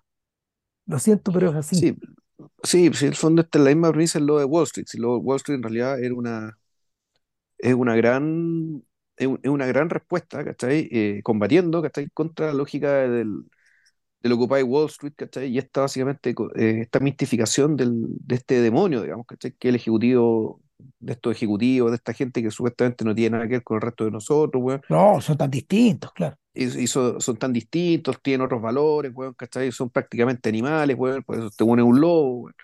La película, al fondo, lo que te muestra es que, en, en realidad, este weón, llegado al momento de los que este weón tiene comportamientos sumamente humanos, y por otra parte, la gente normal está completamente fascinada con él. Entonces, el, la, la- la relación de gente como Jordan Belfort, digamos, que con, con los ciudadanos comunes y corrientes, que esto, esto- los pendejos que, que- a los que se, a los que se refería con tanto desdén, puta, Henry Hill, ¿cachai? Eh, puta, no, no hay tal diferencia. Sea, no, no existe eh, es- esto de dividir el mundo, digamos, que está entre el, este uno por ciento y el resto del 99%, digamos, que está en, en términos de, de esos valores, bueno, pues en el fondo una falacia. Y que por lo tanto la, la verdadera respuesta que está ante, ante la, la, la- actitud preda- predatoria de uno hacia otro, digamos, no autoengañarse creyendo que esta gente es distinta, que hay que exterminarla en eso, sino simplemente tener mejores reglas. Mejores reglas pol- políticas y económicas. Porque efectivamente el, el- gran desastre. Del, del 2008, que yo creo un poco el clima moral sobre el cual se construye el, el lobo de Wall Street, fue producido básicamente por desregulación. Ahora uno puede decir, claro, es de, es de regulación eh, impulsada por estos mismos demonios. Porque efectivamente, bueno, en cierto sentido son drogadictos que no pueden parar con, de la hueá, ¿cachai? No pueden parar a su tontera, digamos, ¿cachai? Pero bueno, ahí el Estado fuerte tiene que, tiene que, tiene que haber un Estado que les, que, que, que- que les establezca reglas, digamos, ¿cachai? Donde les permitan, puta, jugar su juego, digamos, ¿cachai? Sin pelearse todos los demás, pues, En, en. Deadwood, en Deadwood eso estaba muy bien planteado porque eh, también está basado en una historia real. Deadwood es una, es una localidad que existió, que existe todavía, de hecho, y, que, y que en el momento en que la película comienza, perdón, que la serie comienza, eh, estos tipos están contra el tiempo. Ellos saben que tarde o temprano eh, este lugar que no existe en Estados Unidos, que no forma parte de la Unión, que es un pueblo que se, es un pueblo minero eh, que, que se erigió efectivamente para sacarle todo lo que le puede, todo lo que le puedan hacer- todo lo que le puedan extraer al cerro. eh, este pueblo tarde o temprano va a ser absorbido en los Estados Unidos. Pero por ahora, las leyes las hacemos nosotros, la lógica la hacemos nosotros y la depredación la hacemos nosotros. No, bueno. O sea, y, hay que tratar de distender lo que más podamos la incorporación, la entrada a la civilización, porque por ahora podemos sacar y sacar y sacar. Es una carrera contra el tiempo. Efectivamente, la, la, la serie comienza justo en el momento en que ese proceso se vuelve irreversible. Ya viene. Y, y en cierta forma eh, se monta un poco con lo que ocurre acá con los Osage. Mientras nadie se dé, mientras, mientras el gobierno central no se dé cuenta, bueno, vamos a seguir nomás, pues, bueno. O sea, si el, eh, los impulsos se vuelven más y más básicos. Estás pronunciando un poquito más de lo que deberías, William, le dice el jefe del Ku Klux Klan a su, a su némesis. Cuando, cuando van a darse vuelta van por el, por el cráter que dejó la bomba plantada por Burkhardt y, su, y sus secuaces van para eliminar a su cuñado, a su A su, a señora. su muñeco, claro. Claro. Eh, yo creo que es fascinante la manera en que, en que nos van presentando estos personajes. La figura del cuñado, weón, es increíble. Bill Smith, creo que se llama, algo Ni así. me acuerdo. Pero es un Bueno, cuñado que, que claro, primero él estaba casado con una de las hermanas de, de Molly, y esta hermana muere envenenada probablemente. por él, yo creo que por él. Puede ser por él, Nunca queda claro, eh, da lo mismo, nunca claro, porque, pero porque te da la, te da la impresión de que, de que no, está- no estaba pasando lo mismo con la segunda hermana, ¿no? con la, porque después se casó con otra hermana, y, y te da la impresión de que el, tú decís, este weón es, es un competidor de estos weones, un competidor de, de, de, de- otro blanco que está haciendo el mismo negocio, weón. Fascinante la idea, O este weón. lo mueve, o este weón lo mueve otra cosa. O este weón en algún momento empezó así y se dio vuelta, weón. Y la película no se pronuncia, weón. No, no, es extraordinario, porque, porque o sea, el, el co- el comportamiento del señor Smith respecto de Borja, weón, es como, es como un gato engrifado, weón. No te metas acá, weón, porque te voy a arañar, weón. Te voy a arañar, te voy a arañar, weón. O sea, yo sé que tú y tu, y tu tío, O weón, me sea, yo sé lo, yo sé lo eliminar, que están haciendo, weón. Yo sé, claro, yo sé lo que estáis haciendo, weón. Claro, exactamente. No te- me da la sensación de que tú necesitas un trago, Ernest, le dice en algún momento. Eh, sí, tenía uno por ahí, ¿no? No, no, yo no te voy a dar ninguno. Anda a tomártelo fuera. Pero te veo que necesitáis un trago. Eh, yo creo que en esencia es un competidor, pero, pero, pero claro, es un, es un privado contra una empresa un poco más grande, weón, en cierta forma. Entonces, el, paulatinamente, claro, lo que, lo que, lo que él estaba haciendo al estar casado con una y después casarse con la otra, weón, es agrandar un poco su, su herencia, po. que no era él nomás lo que, el que lo estaba haciendo. Si en algún momento Kelsey Morrison, otro de los locos que vuelve de la guerra, le dice a Ernest, loco, ella es pura sangre. La, mina con la que estoy es pura sangre. Full blood, full blood Osage. Consíguete una, básicamente le está diciendo eso. Compra Coca-Cola, weón. O sea, consíguete una, loco. sí, eh, así, así lo hacemos, po. No, Kelsey Morrison, weón, es un personaje fascinante el de película. Es una muy Claro, pero ese personaje, ese personaje, no sé si tan sea tan fascinante porque él sí es un psicópata, ¿cachai? Y yo creo que está puesto ahí eh, básicamente para que, por contraste, entendamos que nuestros personajes, nuestros héroes, no- los, los- los protagonistas, digamos acá, no lo son. O sea, no, mira, yo, yo, yo coincido con la, con la apreciación que tiene el oficial que lo arresta, el oficial del el agente del FBI que lo arresta. Siempre admiré tu ambición, Kelsey, te dice. Y, el otro, y Kelsey le dice, thank you, weón. Sí, no, pues, y, y- y la escena con el doctor, pues, oiga, pero a ver, si yo heredé esto, pero tengo hijos, y algo le pasa a mis hijos, yo me quedo con todo, ¿no es cierto? Y el abogado le dice que si con la chucha, weón, no podía andar diciendo, weón, que te vaya a beneficiar de la muerte de tus hijos, weón. Oiga, pero sí puedo, dice, porque yo lo estoy diciendo, pero no lo estoy haciendo. Ah, ¿cachai?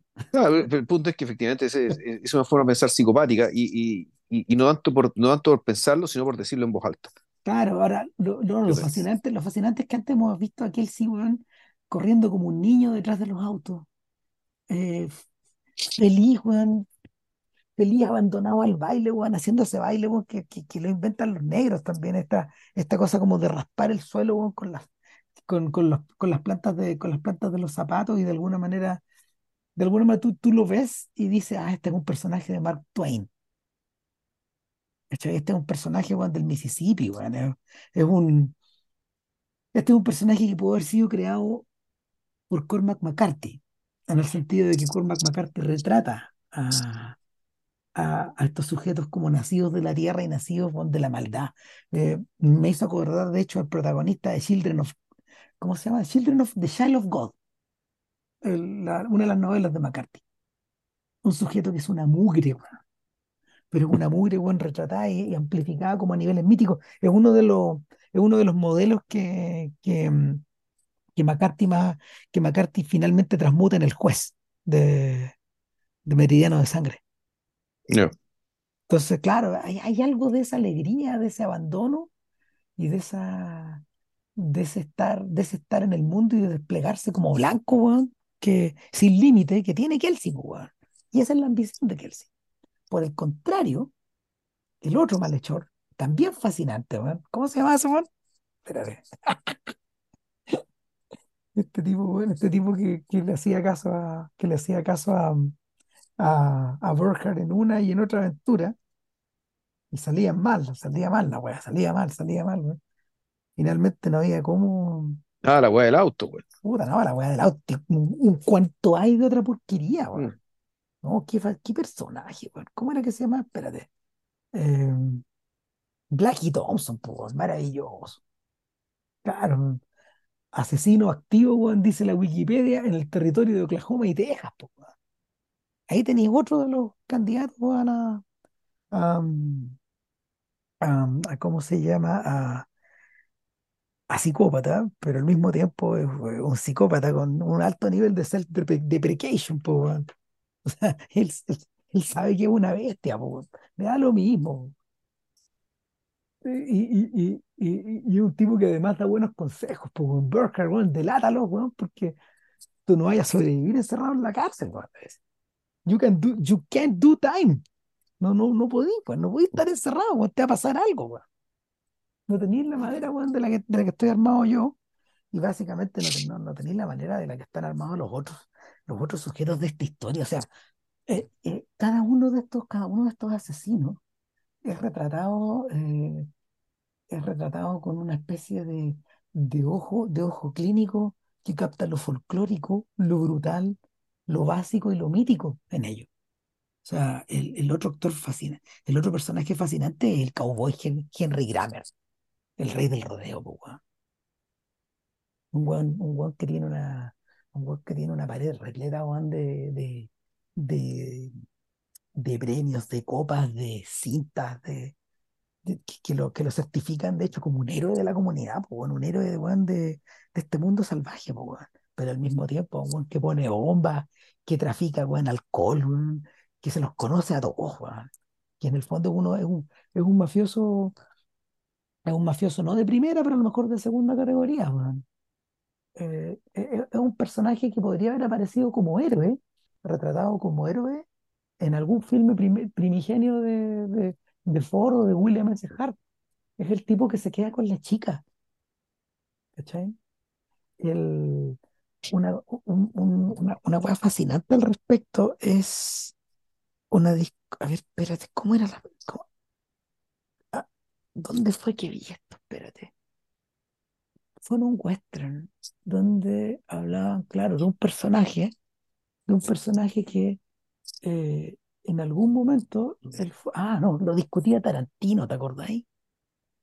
En, en el libro, donde él decía, lo que pasa es que este personaje en este western, eh, él podía haber sido, él no, miento, era en la novelización de Eras una vez en Hollywood, ahí, ahí, y, y, eh, discutiendo, discutiendo, eh, el narrador discutiendo el, el capítulo de, de, de- de- Justice Law, no me acuerdo cómo se llamaba, ¿te acordáis? Ese programa que da, ese programa de televisión en el que salía el personaje de DiCaprio. Él dice, a propósito de uno de los personajes a los cuales DiCaprio se, se enfrenta en, en el capítulo que van grabando. Este personaje eh, en determinado momento habría sido el tipo que se queda con la chica, pero lo estamos encontrando años después, en un momento donde el desgaste, donde la plata, donde las tentaciones, donde la corrupción lo ha convertido en un sujeto y en el fondo eh, depende del matón, del matón del rancho local. Da sueldo. Pero este Juan haber sido Gary Cooper, fue Gary Cooper, pero ahora ya no es Gary Cooper. Y eso es Henry Grammer, estos mix, el weón del, del, del, del sombrero alto, del sombrero alto blanco inmaculado. po.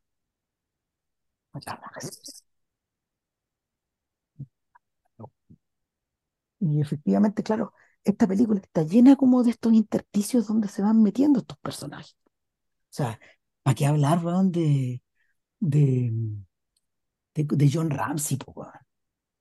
Eh, eh, Ah, el buen tuerto. puta, no, claro, este weón que, este weón que de alguna forma está en su calidad de, de tuerto, de Oki, weón, de, de, mm, de personaje, weón, que tiene seis hijos que alimentar, weón, de puta, uf, Sí, porque ese weón no tiene, ese weón no tiene una casa, tiene un corral de cabros chicos, es un weón que, o sea, el- ese personaje eh, es una de las cosas que inu- inolvidable la película porque es una, esa cara no es la de un actor.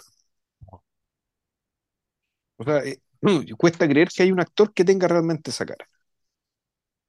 O sea, Eh, por ahí, por ahí, claro, porque, porque por encima de esa cara pasó un bulldozer, po.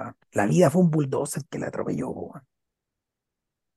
o sea, todas estas weas que, to- todo este listado de enfermedades, weón, que tenía el personaje de Daniel Alcázar, weón, en, en la segunda película, No entiendo cómo está vivo este sujeto, claro. eh, claro, entonces tú, tú- tú- tú le ves la cara de Alcázar y tú decís, este weón no tiene todas esas enfermedades, ¿cachai? Pero este otro weón sí. ¿Cachai? O sea, tú, tú listáis que este weón que haya tenido todas estas enfermedades y él tiene cara de haber tenido o de tener todas las enfermedades No, posibles. y, y, y, y por esa condición, estos weones se sienten, weón, en la. Berger y su. Berger y su. Y su, ¿cómo se llama? Y sus secuaces se sienten, weón, puta, en el derecho, weón, de exigirle a este subhumano, a este tipo que probablemente está a la altura, porque así, así lo ven ellos, de, de lo que ellos, de lo que los otros, de, de lo que, de lo que ellos desprecian, es decir, de los negros, de los indios, de los Sí, judíos, de los inmigrantes. A este sujeto le encargamos todas las porquerías, todo el trabajo sucio. Este weón, este va a ir a buscar a. Este, este, este, este va a ir a buscar a A.C. Thompson, punto.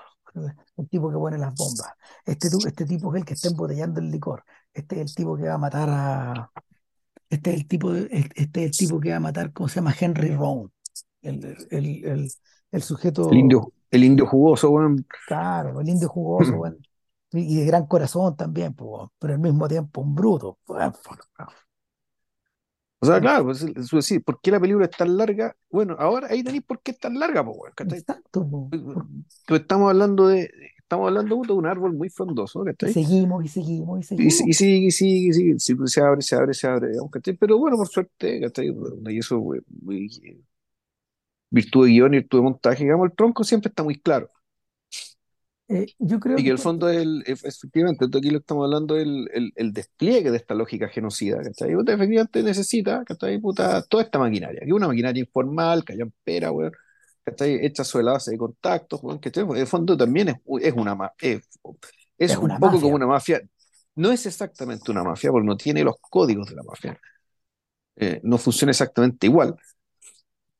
Eh, pero sí, uno puede decir que lo es, y de hecho, claro, esta cosa se parece a la otra historia de Scorsese ha hecho sobre el tema, porque en realidad Es un también mismo termina tema, una traición.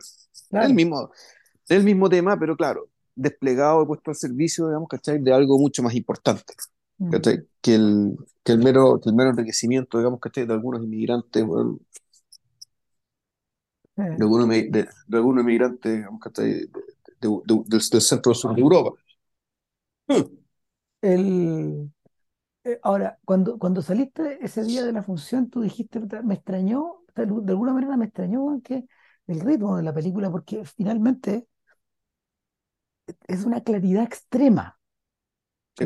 Es una claridad extrema, es como un pequeño trencito que va avanzando, avanzando, avanzando, es una, una especie mismo, de mismo, a mí me gusta un, más la, la metáfora del río, ¿cachai? Porque el río está ahí un hilito que va y lo tirando y lo y ahí, po, no, y y lo corre, y y lo sigue, y sigue, y claro. corre, y corre, y, y, y, y el río te hipnotiza. ¿cachai? Y no podéis decir al río que pare, weón, porque voy al baño y lo deje seguir corriendo. No, No, no, el río tiene que seguir. O sea, yo, yo en, la- en la- en las siguientes pasadas yo me sentía libre al baño porque ya sabía lo que iba a pasar, digamos.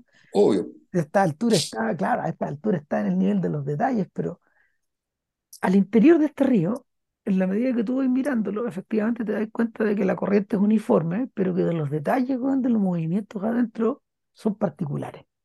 Y ahí es donde uno se da cuenta el por qué este weón tuvo un año montándola. Eh, Thelma Schumacher, en una entrevista que le dio, a ver, aquí fue, ya ni me acuerdo. Pero ponte tú que haya sido una Siren Sound, una, una revista de cine.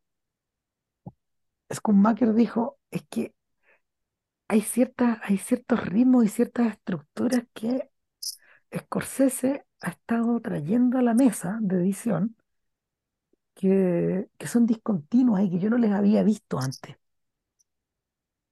Porque, porque en esta colaboración in- in- ininterrumpida que ellos han tenido desde el año 80 en adelante, porque antiguamente la, antiguamente la montajista de Scorsese era la señora de, fue la señora de, George Lucas, era Marcia Lucas. Con ella estuvo montando algunas de las películas iniciales, en fin.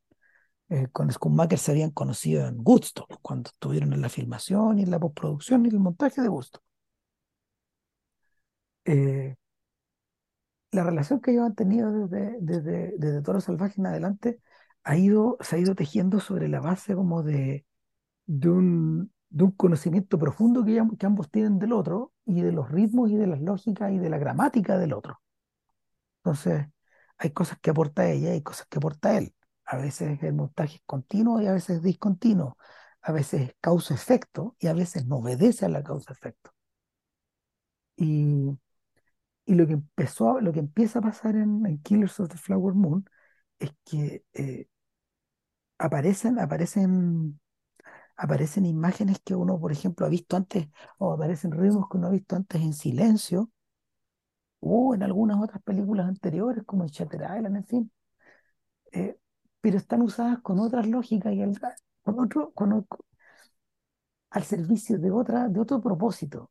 Ella, ella, por ejemplo, decía que, y eso uno se puede dar cuenta, de que eh, es importante tomar en cuenta de que pese a ser un filme que opera dentro del marco de lo obvio y de lo, de lo que, de esta claridad, de esta claridad del río que fluye, hay ciertas elipsis o microelipsis en la historia que no están explicadas. Hay saltos, hay saltos de continuidad, hay, hay porciones de la historia que están ocluidas, hay porciones de la historia que regresan después de horas de, que, de que han sido referidas. Eh, hay instantes donde, por ejemplo, gente que describe una, gente que describe un, una, una serie de sucesos, eh, en particular me refiero a, al- a, a lo- a lo- a la forma en que John Ramsey se echa, bueno, mata a Henry Rome, eh, se hace, se hace con una narración, por ejemplo, en primera persona de Henry Rome, como si estuviera narrándola desde el irlandés, o de Casino, o O de, sea, Good- es, o de es- Goodfellas, claro, lógica, o, como, o como si se estuviera confesando con alguien, cuando eso en realidad ocurre mucho es después. exacto. En Sí, el fondo, lo que estamos viendo está ocurriendo en este presente, pero la voz en off viene del futuro. claro. Lo mismo que la voz de Nos de Molly. De Molly, de hecho, tú no sabes si está hablando de la ultratumba incluso. exacto. ¿Es Terrence. Malick el que nos está hablando acá? Este es un elemento que está sacado de ahí. Por ejemplo, Sé que eh, puede ser que sí. eh, me, me- está hablando Pocahontas, O, me está hablando Pocahontas de The New World, por ejemplo. o, o también puede ser que cuando Henry Hill dice, durante, desde que tengo uso de razón, toda mi vida quise ser un gángster. Entonces dices, tú estamos hablando desde el presente o también desde el futuro. De hecho, la película en realidad lo que te dice es que siempre estuvo hablando del futuro. Claro Del futuro horroroso, digamos, que, la película le deparaba. Scorsese ha trabajado una y otra vez la lógica de la voz en off a lo largo de su carrera. Es uno de los realizadores junto con, junto probablemente con, con Wong Kar-wai, que ha trabajado la voz en off de manera más persistente, de la manera más profesional y más creativa. Un recurso, de hecho, que eh, tradicionalmente que, eh, ha sido despreciado en parte porque eh, fue tan explotado en la época del noir que, que llegó a ser considerado de mal gusto por parte de una buena porción de la, de la industria.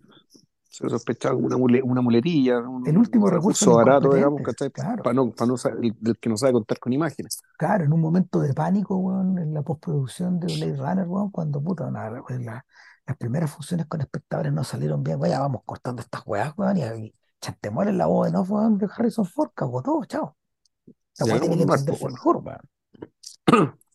Claro, entonces eh, es eso. Y, y, y claro, pero weones lo- estos igual que Wong Kar-wai, lo explorando de unas maneras, de unas maneras convolutas y, y efectivamente, donde efectivamente se obtiene, se obtiene otro efecto. Y el, yo creo que el más fascinante de todo es la, es la, mm, es la narración de, de la muerte de Nini, la, una, no, de, de Ana, perdón, de Ana, de, de Ana, la hermana mayor de, la, de las hermanas Kai, la mayor de las hermanas Kai. Eh, eh, eh, la crítica Alejandra Pinto tiene, tiene, tiene una idea muy, muy, muy interesante sobre eso, que ella dice, efectivamente lo que llama la atención en Ana es que, eh, al contrario que su hermana, y hemos hablado todo este rato y no hemos hablado nada de Molly Kyle, todavía. Al contrario, al contrario de Molly, eh, eh, y de la feminidad y de esta cosa como de madre tierra que tiene Molly, eh, Ana es, es masculina, es la, es- es- físicamente es la más imponente de las hermanas, eh, es la que tiene, es, la que se comporta, es la que se comporta casi como una blanca, se viste como una Sí, blanca, lleva una pistola como un blanco. sí, por ahí el, el genocidio ahí llegó. bueno. El, claro, el el genocidio de que hablábamos al principio de ella, el epítome de la cuestión. exacto, ¿no? Un personaje como este, silenciado, Por lo, men- por silenciado, lo mismo, no silenciado. está, hay una, no, y además hay una, puta, hay, eh, eh, puta, el eh, fondo y eligió una, una soledad absolutamente radical, porque prácticamente abandonó completamente su, su tradición, su herencia, digamos, todo, y para recibir qué. Claro, y la, y porque la- y la manera en los que, blancos, los blancos tampoco la tratan como uno de ellos, digamos, en la medida que solo porque tiene plata. la manera en que vamos obteniendo, obteniendo esos retazos de información y que van configurando esta, esta, esta estampa trágica, eh, es, es muy impresionante. El- se van entregando detalles a lo largo de, a lo largo de, los momentos en que ella está viva todavía en la historia, pero el, el- los clavos en el ataúd, weón, llegan, weón, con, los- con el testimonio de Kelsey. O sea, y está ordenado, está ordenado en reversa. Primero es el testimonio verbal, donde se, donde se explica en la corte todo, weón. Y esto está sacado de la, está sacado efectivamente, weón, de la, mm, más o menos fielmente de la, de, de- de- de los archivos del juicio. Ya, Y, y, claro, ese, ese momento, bueno, en que el fiscal, bueno, interro- interroga a Kelsey, bueno, y Kelsey, bueno, bueno, ya, pero ¿cuál es la razón de, de por qué ustedes lo llevaron a este lugar, digamos? A esta especie de, a esta especie es como un, es un de, mirador, ¿eh? eh, no, o sea, es, es- es- es un, es un lugar, es un lugar bien curioso porque es un mirador, pero al mismo tiempo está al borde de una, está al borde, ¿cómo se llama? De una, ah, ¿cómo se llama? De una quebrada, de una pequeña quebrada. Entonces, oye, pero usted volvió al lugar del crimen y volvió muchas veces. ¿Por qué lo hizo? Y como que él sí se ríe como el niñito, como, como, como el Huckleberry Finn, que como que, como que se sonroja un momento. Y él dice, no, es que lo que pasa es que es un lugar súper bueno para carretear, pues. ¿Cómo me iba a volver? Te pasaste. corte, y después de eso, eh, viene, de- de- después de eso vemos la escena en que eh, Byron llega de vuelta a la casa ya después de haber, de- después de haber asesinado a, a Ana, y nada menos que Molly le va y le pone al asesino de su hermana una almohada, una almohada para que pueda dormir en esta cama que está como puesta en el living a la pasada para quien quiera acostarse, como y corte, y en la medida de que Byron se suma en el sueño, lo que vemos es la escena del crimen. Está en reversa, weón. Mm. Magistral, la cagó. Y, y- y- te refuerza esta idea de que no importa quién lo hizo, no importa cómo se hizo. O sea, el, el cómo, el cómo para estos efectos, e- e- el principio de causa y efecto está invertido en esta historia. Eh, en cierta forma, lo que estamos observando, eh, lo que estamos observando es una acción contra reloj. El, el- el- el reloj, las manecillas del reloj corren al revés acá, en el metraje. Es como si nos estuviéramos devolviendo un punto origen, de alguna manera. Lo encuentro increíble. Y, y efectivamente son algunas de esas cosas las que empiezan a, las que empiezan a aparecer y empiezan a dialogar con el otro elemento que es fascinante de la película, que es la dirección de arte, la dirección de producción que está encargada probablemente a, a, a, un maestro igual de grande que Henry Bumstead, que, que es el, que el director de producción de los filmes de, clásicos de Hitchcock y, y que, y que Eastwood utilizó desde Los Imperdonables hasta, hasta, hasta las películas de Iwo Jima. Se trata de Jack Fisk, el amigo de juventud de David Lynch, y que es el director de producción de David Lynch, por un lado, pero que al mismo tiempo es el tipo que ha construido una carrera completa, o que construyó una carrera completa de la mano de, de Terrence. Fisk, en el fondo, es equivalente a la figura de Malick, que es el tipo que estuvo en todas, hasta, hasta el árbol de la vida. Y, que por primera vez colabora con Scorsese y que de alguna forma también es el autor de esta película. La manera en que la cámara de Scorsese explora el interior de la casa de los Burkhardt eh, es fascinante. ¿no? ¿Te acordáis esa cámara, esa cámara que, que como que en un movimiento circular atraviesa toda la casa? weón? Sí, pues, viste esta escena famosa de la pelea, ¿cachai? La pelea con vos, ¿cachai? Con la hermana, que la cámara va y vuelve. ¿cachai? Y pues, es el recuerdo que tengo, ¿cachai? Que es una cosa medio oscilante, ¿cachai? Que tiene que, es un gran espacio abierto, ¿cachai? Donde la cámara se, se va muy, se- o se mueve o simula que se mueve, ¿cachai? Para dar la impresión de que en realidad que hay un polo, un- aquí hay una explosión, digamos, ¿cachai? Y las esquilas están saltando hacia todos lados. Y sin Y embargo, esa- esas esquilas, digamos, hay una continuidad de espacio entre, entre esas esquilas.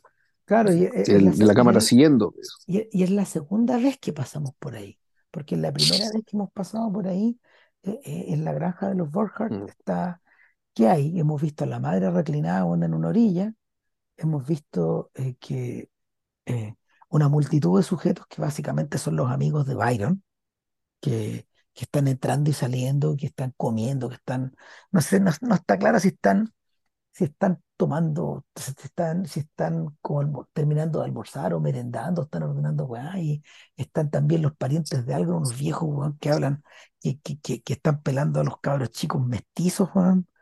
Eh, esta gente es como un eclipse, pues, weón. O sea, este, este cabrón es la luna, weón, y esta niñita el, esta niñita es el sol, weón. Y qué atrocidades el viejo. Oh, Entonces, en, en, entra y salís y en el fondo ya, ya empezás, empiezas a habitar otro continuo. No, no estamos, no estamos en este siglo, estamos en el otro. Estamos, Sí, y lo otro que es muy, que es muy llamativo, que en una de las casas que tienen ellos, no en la casa al final, la pieza de arriba, oh, sí, es este lugar que, que también es un solo espacio abierto que es muy desnudo, casi parece una capilla, bueno. Sí, eh, son, son unas estructuras semicerradas que uno ha visto, de hecho eh, esa misma estructura, tú la ves en el, ese entretecho también está presente en el árbol de la vida, ¿te acordáis? Ahí arriba hay No sé, yo, me acuerdo juguetes, del, yo me acuerdo de la noche del cazador, fíjate. también, po. Bueno, Que hay un otra, ático. es otra de las películas con, con, con la que, con la que Killer se está dialogando permanentemente. Esta intolerancia, a- eh, eh, amanecer. Cuando uno ve a Berker con Molly, ya vamos a hablar de eso, pero es la pareja de los enamorados de amanecer, pues bueno. Es. Bueno, pero no. eh, y Molly, ¿por dónde partimos, Juan? Que, que en realidad para mí Molly son dos personajes. O mejor dicho, el, el, el personaje como se nos presenta a Molly, con este rostro muy femenino, muy totémico al mismo tiempo. Sí. Es un rostro muy fijo. Que sin embargo, cuando está siendo cortejada. Eh, la actriz logra, logra transmitir un poco esta, esta malicia, desconfianza y el, condescendencia, ¿cachai? Respecto a este gringo, este blanco bruto, al cual reconoce de inmediato que es un bruto. Un bruto de ojos azules, claro. claro, un bruto de ojos azules, de buena pinta, digamos, que, que es parte del coyote, y, y el casting, digamos, así, así lo terminó, que no te queda muy claro, pero bueno, está bien que sea así, porque estas razones son inescrutables, digamos, ¿cachai? Como una mujer del intelecto de Molly, ¿cachai? Efectivamente se mete con este bruto sabiendo que es un bruto y sabiendo que probablemente efectivamente igual está detrás de su plata, es un bruto, es Eh, un, es un bruto, un coyote que quiere una casa. ¿Te acordáis lo que dice ese? mm, sí, Claro. Quiere, quiere, quiere pertenecer a un lugar. Este tipo quiere un hogar, quiere estar, quiere un estar, en el fondo. claro, y ahí tú empezás a pensar también, bueno, imagínate la cáfila, la cáfila de hueones, ¿cachai? Que había en ese pueblo para que esta, para que este- esta mujer dijera, puta, dentro de toda esta cagada, el menos malo es este hueón. Hay un valor acá. Aquí hay algo, no sé qué. Nosotros tampoco sabemos qué. Pero ella, ella ve algo. Entonces, entonces tú lo único que puedes pensar es, bueno, el, esta otra forma de decirte que en realidad puta, el lugar era, ese lugar realmente era un resumidero, bueno. sí. Entonces, si el fondo, claro, es una versión más salvaje que la fiebre del oro, en realidad. O sea, si las hermanas, si ¿cachai? las hermanas se fueron con Smith también, que dentro de todo un sujeto que aparecía, puta, aparecía, aparecía afeitado los domingos, poco, no sé, se- estamos hablando de esos niveles de, puta, de, de, de, de- urbanidad, de, de, una especie de barniz de urbanidad. Claro, pero sin embargo, toda esa dimensión que tiene que ver con el cortejo, una vez que cambia de situación, es decir, que una vez que se casa, el, el personaje de Molly básicamente, claro, está oscilando entre el estoicismo, digamos, y el sufrimiento absoluto, digamos, por el, el progresivo asesina- eh, eh, Asesinato asesinato, digamos, de su, de su familia. de toda su familia. Claro. Sí, sí, lo, atroz.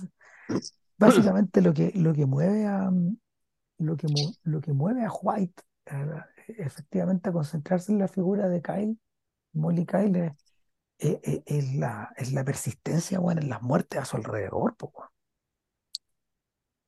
Mueren todos, weón.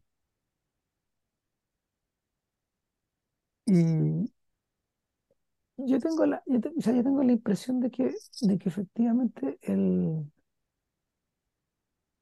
el amor entre ambos es verdadero. Los sentimientos que están en juego son verdaderos. No, es que tiene que serlo, porque si no, no, si no, no tiene sentido que el personaje de Caprio sea como es. Es decir, el, centro de la película está es, ¿qué tiene en la cabeza este hueón? ¿Cachai? Eh, A Gran Para, le, a Gran le, a Gran le dijeron, las nietas de, de Molly Kyle, le dijeron, nunca se olvide, nunca se olvide de que Molly quería, quería a Ernest. Así, o sea, está hablando en nombre propio. claro, Nunca se olvide de eso. Eso es lo más importante, le decía. Le dije- le claro, lo, lo- lo que es realmente, de- que para mí el centro de la película es, Ernest la quería y al mismo tiempo la estaba matando, y lo sabía. Entonces el punto es que, qué hay en su cabeza, ¿cachai? Para que estas dos cosas convivan y pasen al mismo tiempo. Y eso básicamente es la... Y esto es una extrapolación de lo que ocurrió en esa casa, lo que ocurrió afuera, Bueno, y ahí entramos en un que, que- doble, que es todo este drama, digamos. ahí entramos en un doble diálogo. Y es, es- es- es el, es el diálogo de Marlon Brando y Yves Marie Saint en, en, en On the Waterfront, en Nido de Rata. Porque te acordáis que Terry Malloy, en el fondo, es el weón que dio el soplo para que el canario, entre comillas, que es el hermano de Yves Marie Saint, eh, sea precipitado, asesinado de- desde el techo por los esbirros de su hermano, pues, del, del guatón Maloy, pues, el, el mafioso local. Terry da el el hermano de Yves sale y le dice, sí, ya abajo, ya abajo, te, te espero en el techo, le dice. Y claro, weón, sube al techo, espérame en techo, sube al techo, se lo echan, pues, weón. Claro, y lo que sigue después es que Terry, este bruto, se enamora de, de la chiquilla y la chiquilla se enamora de él. Es, es básicamente la misma situación, hasta que ella se entera de que él fue instrumental en la muerte y en el asesinato de su hermano, y sin embargo, el romance continúa, continúa. En paralelo también, como te contaba hace un rato, está también la relación entre la pareja, el, el, el Adán y la Eva de Murnau en Amanecer, donde efectivamente eh, la masculinidad, la hombría, la energía sexual, la energía física del hombre están puestos al servicio de impulsos básicos que eh, efectivamente lo vinculan con esta mujer y crean un amor verdadero, pero que, que tiene que, que tiene, que ser sacrificado de alguna manera, cual Abraham lleva a Isaac weón, al tope del cerro. weón. ¿Te acordás que en el, en el, en el bote está, weón, a, cuántos centímetros weón, de, de, de tirarla al agua, weón? Hay algo de eso también en la envergadura de física que tiene que adoptar DiCaprio como va a poder, para poder enfrentar esto, en cierta forma. Y claro, pues son instantes donde efectivamente la, la relación de poder está invertida y, y esta, esta madre tierra que, que se le, que se le presenta a él mientras va manejando bueno, en el taxi, eh, se va, eh, eh, eh, eh, está, está siendo, está siendo aplastada, aplastada, aplastada de, ma- de forma lenta, está siendo, está siendo asesinada de, de, de, de una manera sistemática y, y paulatina. Y, y- y son puntos, son, son momentos donde la película efectivamente weón, ya salta al nivel de lo abstracto, de la abstracción. Sí, claro, llega- el, el, claro, el DiCaprio Burkhardt es también un, esto que hace, es lo que tiene en su cabeza. Aparentemente tiene mucho vacío, claramente.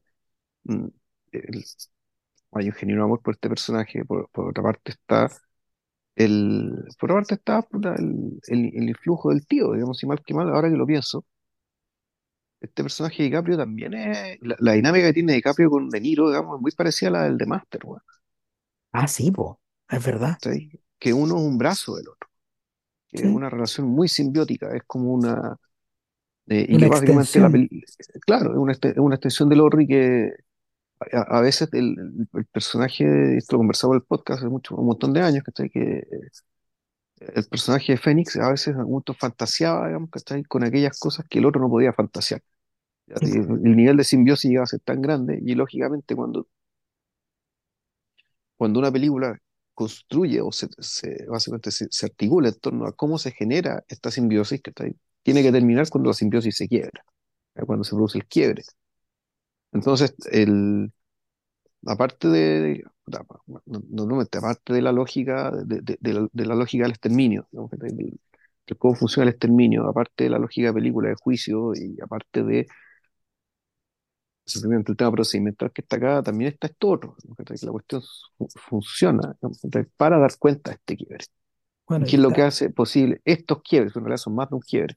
de alguna manera contrapesando esta, esta suerte de, de intimidad que se produce entre, entre, profunda entre Molly y Ernst en el momento del cortejo. Está la relación, weón, rocambolesca y humorística, weón, que tiene prácticamente, eh, el tío con el sobrino, weón, en instantes donde efectivamente, weón, la weá parece, weón, de, de los tres chiflados, weón.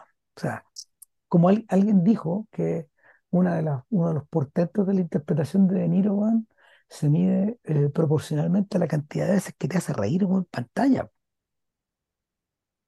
Porque De Niro, weón, es folksy, eh, eh, folclórico, tiene, tiene esta weá banal de Trump que, que te, que de alguna manera eh, genera cercanía, pero al mismo tiempo entretiene y divierte.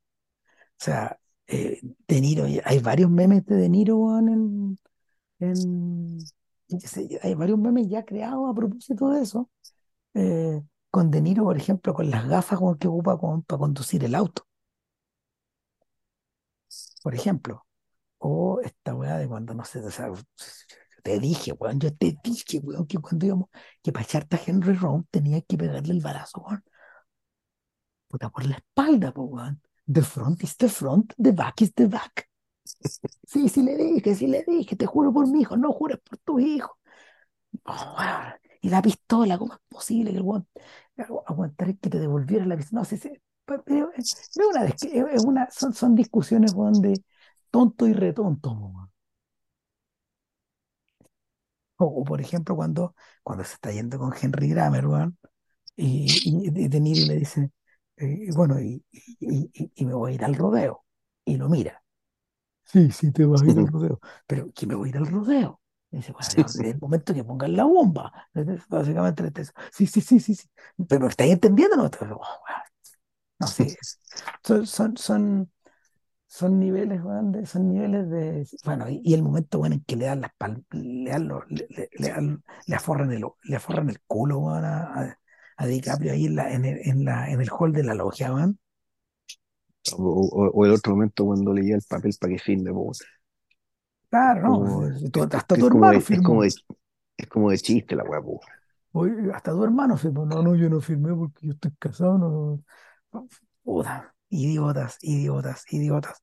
Hay un poco de la, hay un poco del ridículo, efectivamente, pues, de la relación, entre, entre The Master, y, y Joaquín Phoenix, que también llegan. Bueno, hay una cita directa de Master, pues, cuando están presos los dos, pues, ¿te acordáis? Uy, no quiero acordar de esa escena de Master. ¿no? En The Master, weón. En los Master se los llevan presos, y pues se llevan presos de Master, weón, por Vígamo y por otras weas, y, y claro, y, y, y como este weón es su brazo, weón, se agarra con los pagos y se lo llevan también, claro, y la furia, la, furia de Fénix es tan grande, weón, que se echa un water, po, weón. Le pega una patada a un water y lo quiebra, weón. ¿Te acordás? Joder, weón. Lo quiebra ahí en cámara, weón. Eh, ahora, ahora bien, eh, pese a todo este diseño que se iba creando en la cabeza de, de Scorsese, de Fisk, de, de, de, DiCaprio, de De Niro, hay ciertas cosas que efectivamente superaron el modelo que estos tipos tenían. Y la weá fue creciendo más y más y más y más. En algún momento Scorsese se dio cuenta de que su conversación con los elders, con los, la gente, con la gente de peso en la tribu hoy día en, en, en, en- en Osage, tenía que incorporar algo que él admiraba mucho en, en Kazan, que es el uso de gente común, gente que habita estos espacios. Entonces la, la conclusión fue lógica, que él tenía que incorporar a personas de la tribu y trató de usar, usar la mayor cantidad de Osage posibles, pero donde efectivamente eso se plasma en una de las escenas que yo creo que fue filmada después. Por lo menos así lo entendí de todas las descripciones que, el viejo, que el viejo ha hecho en las entrevistas, y es que hay un instante, hay un instante y una escena eh, insólitamente extensa donde la tribu está reunida y, y, habla, no habla el jefe de la tribu, sino que el jefe ya ha conseguido la palabra a una persona influyente. Es un tipo, de hecho, que parece que tiene un negocio de abarrotes. Nunca lo explican exactamente, pero es el mismo lugar donde después se reúnen, weón, para básicamente acorralar, a Tom White y decirle, ya, pues, o sea, pues, ustedes vinieron, porque pagamos 20 mil dólares, weón, o vinieron a resolver el crimen. ¿Están viniendo a, están viniendo a ser como que investigan o van a investigar de verdad? Lo dicen sin saber que efectivamente White, weón, es la cosa real. Pero previamente, cuando están ahogados y la tribu se reúne y, le encomendan a un, a un blanco prominente, una persona muy querida por ellos, que vaya con su causa a Washington sin saber que lo están mandando a la muerte. Eh, en esta larga locución de este hombre importante, eh, esa larga locución no fue escrita. No fue escrita. Eh, Scorsese le dijo, usted hable nomás, hable de la hora. Hable nomás. Hable de la hora, hable del pasado, explíquenos el porqué. Hable usted nomás. No, no, no, no se preocupe de nosotros. Y claro, cuando te lo comenté, eh, hicimos referencia a efectivamente notas para una película de Ignacio Agüero, que a su manera, a su manera, es la misma, es, esta misma película, pero hecha con, con cero plata, o digamos que puede ser al revés, digamos, cuando, cuando discutíamos en el podcast que Agüero, eh, en vez de intentar hacer una película con presupuesto acerca de este tema, finalmente decidió hacer la película que de verdad quería, que necesitaba hacer, prescindiendo del dinero. Claro, con la salvedad de que el, de que el perpetrador del genocidio, digamos que este lo perpetró de otra manera. Exacto. es, el, es, es, es, un representante, es un representante de, de, probablemente de lo más honrado y de lo más decente que, que vemos en la historia. No es una mala persona. No es un criminal, no es una, no es una mala persona una, eh, en el sentido de, de, cómo lo entendemos. Es un tipo que estaba ahí para hacer un trabajo, pero al mismo tiempo es el cómplice de un genocidio. Es una persona encomendada por el gobierno. Es una persona. un cómplice y, y, un testigo. porque básicamente todo esto tiene que ver por a partir de un libro que escribe, digamos, y ese libro, digamos, da cuenta de su testimonio.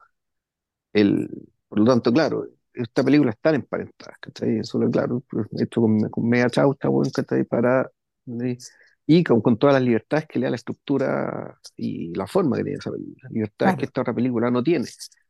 Yo creo que sí las tiene, güey. Son libertades formales que en el fondo este weón buscó, güey. O también, es, también es una película normal. O, sea, sí, tiene, o sea, se toma ciertas libertades, pero por la naturaleza de una película y de la otra, digamos, que claramente que Agüero tiene muchas más libertades por el hecho de tener menos plata y por el hecho de no tener, de no necesitar este tronco, al cual, al cual tiene que ir y volver.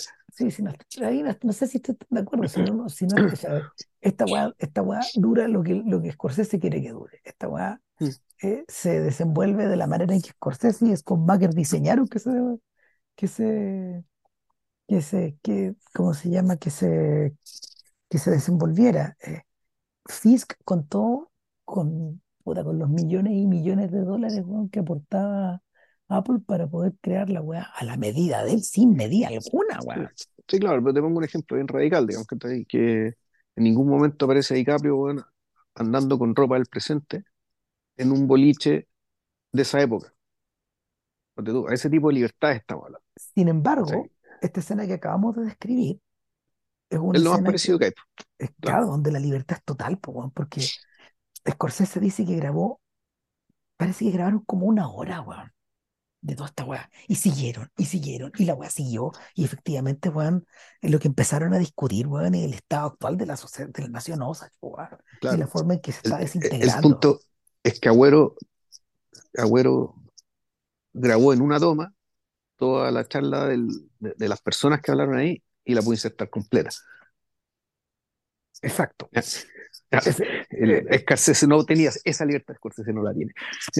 O sea, claro, y, y, no sé si, y no sé si la busca finalmente, porque Scorsese sí se reserva para el final ese tipo de libertad.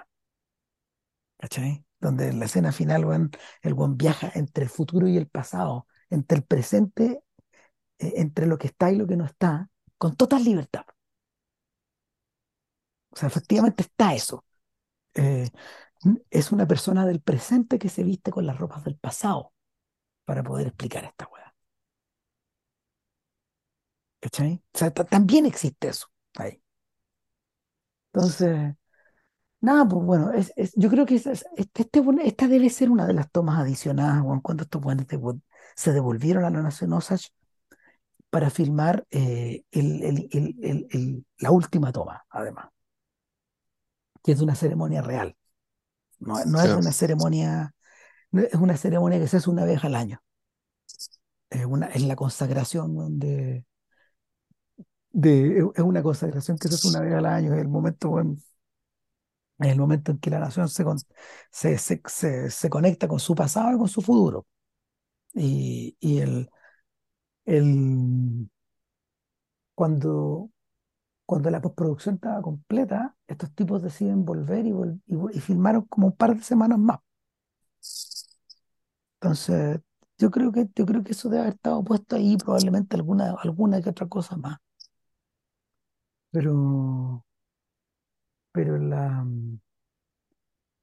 lo, lo fascinante, bueno, es que la, es la manera en que se metieron para adentro esa escena. ¿Cómo fue que se integraron? Eh, a estas alturas, parte del rompecabezas también estaba más o menos resuelto. El, no hemos hablado del juicio todavía, pero yo creo que el juicio está llevado de una manera más bien convencional, en cierta medida, y, y, y son cosas que hemos visto Claro, antes. de, de una manera convencional, pero que también tiene esto que decías tú, de, de, de tirar la flecha al tiempo hacia atrás. Que Claro, alarga el juicio también el que le da dando sentido, digamos, que te está diciendo a lo más parecido a la verdad respecto a lo que nosotros vimos anteriormente. Al menos te da la verdad judicial, que tampoco es exactamente la verdad, pero es la que tiene, es la que tiene valor, ¿cachai? Para efectos, para efectos, pues, para efectos cívicos, digamos. Cívicos, legales, digamos, y lo que sea. claro, Ah, mira, el- el- entonces sí, ti- ti- tiene mérito, de hecho, el- no es algo original de su forma, pero es muy efectivo porque efectivamente, porque claramente en, en la medida cuando eh, una vez que se echa a andar, digamos. El- la aparición del FBI, de este proto FBI, de, eh, de fondo de la irrupción de, del Estado externo. Y Que viene a, a romper estos círculos corruptos, digamos, a nivel local. El, también pasa que eh, en cierta medida, bueno, eh, todo esto queda expuesto. Entonces, el, la, la trama, la maldad, la estupidez, digamos, ¿cachai? Que, que no parecían tan estupidez, pero una vez que llega esta gente afuera a mirar las cosas, ¿cachai? Puta, todo se abre, ¿cachai? Queda a la vista. Y, y por lo tanto, el, yo creo que se genera cierto suspenso respecto a esto, en qué va a decantar, ¿cachai? ¿Qué es lo que va a pasar? ¿Qué- ¿Para dónde va a decantar? Digamos, tanto el- los hechos que nos están contando como la película, lo que la película quiere decir respecto a estos hechos. claro, y ahí pasan dos cosas. Uno, que en realidad el juicio decanta van hacia, hacia el instante en que el vínculo entre Ernest y Molly se disuelve. Claro, se disuelve por la sencilla razón de que, de que es una escena maravillosa, ¿cachai? Y, y- y- cuando, el- cuando este buen básicamente y es incapaz de decirle la verdad, incapaz de decirle, loco, yo, yo no sé qué hueá te daba. Yo Pero sé que lo que te estaba algo, dando, algo te daba, y no sé qué era, no quería saberlo, no Claro, podía saberlo. Y buen hay- tiene que decir, no, no te di nada. Y, ahí efectivamente, ahí no hay nada. y ella se levanta y se va. Y nunca más lo vuelvo a ver. y desaparece de esta historia. Y nunca más la volvemos a ver. claro. Eh, el, el, el- llega un momento en que DiCaprio empieza a pasarse ampo- la mitad de la ampolla, para, a, su, a su, a su, a su whisky. Y claro, como, como habíamos mencionado antes, la, la película salta al nivel del abstracto eh, eh, a través de dos manifestaciones. Una de ellas es la, una de ellas es la mm, utilizando, utilizando de fondo el incendio que Hale está provocando para cobrar en forma fraudulenta un seguro que tomó hace unos meses, en circunstancias de que el seguro que tomó para cobrar la plata que le debía Henry Round no resultó. Eh, claro, lo que vemos weón, es, es son estas llamas empavonadas y ah, usan una técnica parecida a la del ciclorama de, de los filmes del Technicolor de los 40 donde hay retroproyecciones que, que son conjuntos de luces.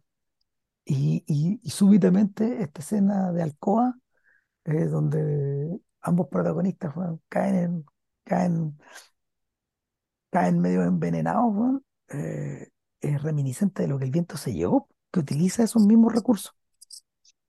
Pero eh, en paralelo está esta, esta Blind Lemon Jefferson, eh, hay un blues que está sonando de fondo y, y claro, la imagen corta persistentemente a esta, a esta especie como de, a esta especie de imágenes humanas que surgen, que surgen desde, desde el fondo de un volcán casi, weón, como si, como si se estuvieran derritiendo.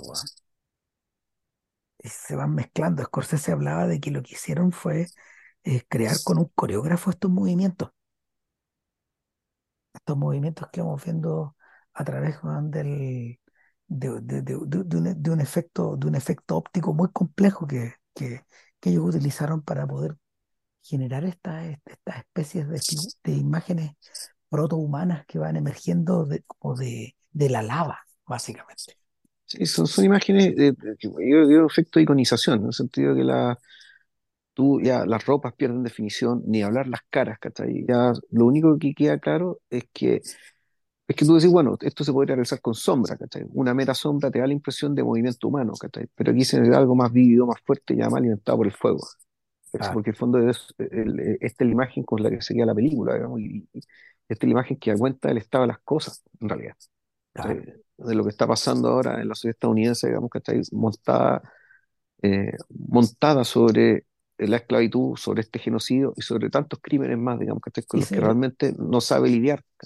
Entonces no, sobre, no sabe qué hacer, no sobre sabe la, curarse de esto. sobre la democracia que crearon y sobre el destino manifiesto.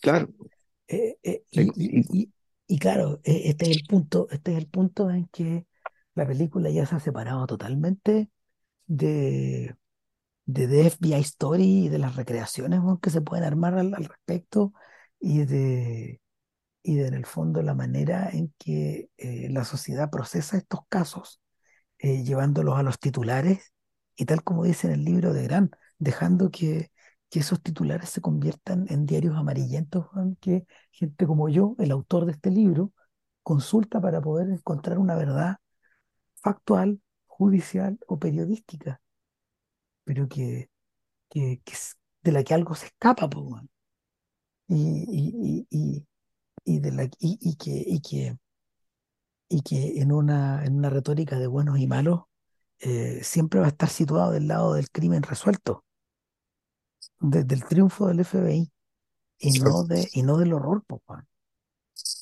claro, y no el, el fondo de la, claro, de la cicatriz, ¿cachai? De, de lo que realmente quedó, y que es lo que termina, lo que termina viviendo, digamos, que es lo que termina supurando hasta hoy. entonces Entonces, el, el cierre, digamos, que hace, exacto, más que el cierre, el, tema es de convertir la, la verdad judicial en un programa de radio, ¿cachai? Con, con orquesta, bueno, ¿cachai? Con, con el público, eh, puta, es brillante, pues, weón. Es cuando, brillante cuando, en términos de ser fiel a la época, en términos de banalización, ¿cachai? Y que en medio de esa banalización, ¿cachai? Eh, aparezca el propio Scorsese a decir lo importante. es tan re compleja esta weá, o sea, es- es- es- es- está hecha de manera tan simple y de forma tan compleja cuando, cuando la vimos con Núñez la primera vez, con Claudio Núñez, Claudio se da vuelta y me dice, este es podcast, po. Este sí que es podcast, po. Eso es lo que me contaba, lo que decía, aquí es lo que tenemos delante, una emisión, factualmente lo que tenemos es la emisión que la hora de Lucky Strike hizo de eh, la narración de estos crímenes eh, resueltos por el FBI en un programa en 1933. El episodio, un episodio grabado en 1933 contiene esta weá. Y aquí la película dialoga con, dialoga, tiro, con otra película que es eh, donde, con la premisa en que no podéis contar el hecho completo sin contar la recreación de ese hecho completo. Y ahí hay varias, digamos, pero a mí la más señera es eh, Jesse James y Robert Ford. sí, exactamente, Pero, exactamente. Y el, es el momento en que el mito se apodera de, se apodera de lo real, lo fagocita, lo resignifica y lo entierra. Y el, y claro, como decía, el episodio efectivamente de la hora de Loki Strike fue transmitido ante una audiencia en vivo en 1933. Sin embargo, lo que estamos escuchando es las bocas de blancos que imitan indios.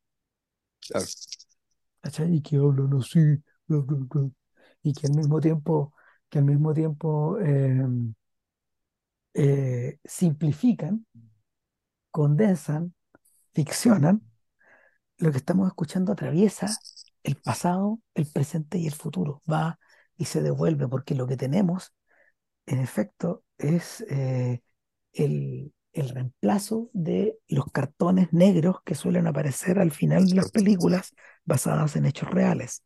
Y esto ocurrió con fulano, y esto le pasó a Sutano, y así Claro, y, mu- y muchas de esas cosas, y muchas de esas cosas pasaron después de 1933. Entonces, esto en 1933, bueno, también me, es la eternidad. esto. Claro, Y ya te poco, saliste del tiempo aquí. exacto, poco antes de esto, una, en el último momento en que, en que vemos a Berhardt eh, dialogar con, con Hale, eh, Hale le dijo, tranquilo, cabrito, eh, yo sé que, yo sé que, yo sé que tu hijo murió, yo sé que tu hija murió, yo sé que, que, que, que, estás con el alma partida, pero ten fe, todo esto va a pasar. Esto se va a convertir en una noticia que va a ser reemplazada por otra, en un caso que va a ser reemplazado por otro. Todo esto va a ser olvidado. Todo esto va a don Julio Grondona, don Julio Grondona, en una otra, en una cosa. Sí, Efectivamente, pues, weón. todo, pasa. Todo pasa. Está grondonizando, weón. Está grondonizando la historia. Y grondonizando el caso de los Osage. Y, y, puta, y en efecto, pues, lo que estamos viendo es la manera en que esto se convierte en una anécdota, en narrativa, en entretención. Eh, de alguna manera es un pariente de lo que acabamos de ver también. Bueno, es una coda. Es una Ah, coda, pero es Es un una coda también. pariente, pero es Mm. una coda que es un pariente de este monstruo en el que estamos metidos Sí, de tres horas veintitantos, cuyo póster tiene efectivamente eh, la marca de la entretención al mostrar la cara de DiCaprio enorme junto al título Los asesinos de la luna, con, con el resto de, con, con De Niro y y, y, y ¿cómo se llama? Y, y Lily Gladstone en, en, eh, puestos en, un- en una, en, un- en una imagen subordinada, en fin, etcétera. Es parte de la entretención, es parte de la máquina también, ¿cachai? Y, y, y, y- y no- no- esto no es un libro de historia, es una película que va a postular al Oscar, en fin, bla, bla, bla. Y claro, una o vez que, interesante, interesante esto que la, la polémica que hubo respecto de que, de que el, el póster, la ficha de la película no dejó contento a nadie. no, pues, O mejor dicho, que hubo problemas para de fondo decir, bueno, ¿cómo, cómo muestras esta película? exacto, pues, la mostramos, la mostramos como ilustramos, la mostramos como ilustramos cualquier otra película, o esto es otra cosa. es tan otra cosa que se merece otro tipo de afiche. O sea, yo le, yo le escribí a un, a un sujeto que se llama, que- que- que- que- cuyo, le, le tuiteé, por favor, Tony Estela, arroba Tony Estela, sácanos de este atado. Y Tony Estela es un, es un señor que es, él es japonés, es Tony Estela es su nick en, en Twitter. Y él crea, él crea eh, póster pintados, pintados en acuarela. de películas. Y en algunos casos, o sea, el, el tipo, el tipo tiene ideas magistrales. eh, y en algunos casos el póster ha sido adoptado, por ejemplo, para algunas producciones independientes o para las carátulas de los Blu-ray, ¿cachai? O sea, se ha hecho conocido el hombre. ya. Entonces, claro, Tony, por favor, Tony Stella, weón, por favor, Tony Stella, diseña algo a la altura de esta weá. Y el weón le puso, le puso me gusta, weón. Puta, pero que haber pensado lo mismo que uno, weón. Esta weá no es cualquier película, weón. No, no, no, no. Es bueno el detalle.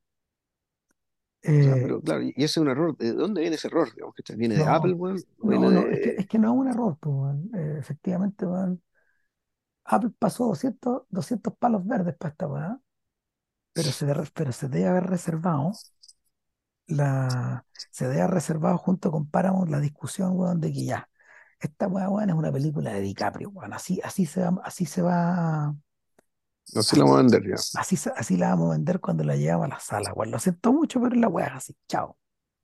El póster es como la callampa, pero comunica. Y no sé, weón. Ya a esta altura, yo no creo que Scorsese haya tenido que, que decidir nada al respecto. Chao. Weones se Para que sepa, que sé por pagado que le dieron la plata para hacer la película y no puede. Efecti- efectivamente, porque no No, puede, lo dejamos salir hasta el- lo dejamos salir hasta en el final, pues weón. O sea, que no puede. El, bueno, esto, la la coda además, este, este, este, este- esta suerte de podcast, esta suerte de radioteatro que atraviesa el tiempo, es reminiscente de otra cosa además. Es reminiscente de los créditos de, de los créditos hablados de Ciudadano Kane y de eh, Los Magníficos Amberson y de varias otras películas que tienen créditos hablados, entre ellas, por ejemplo, eh, Le Mépris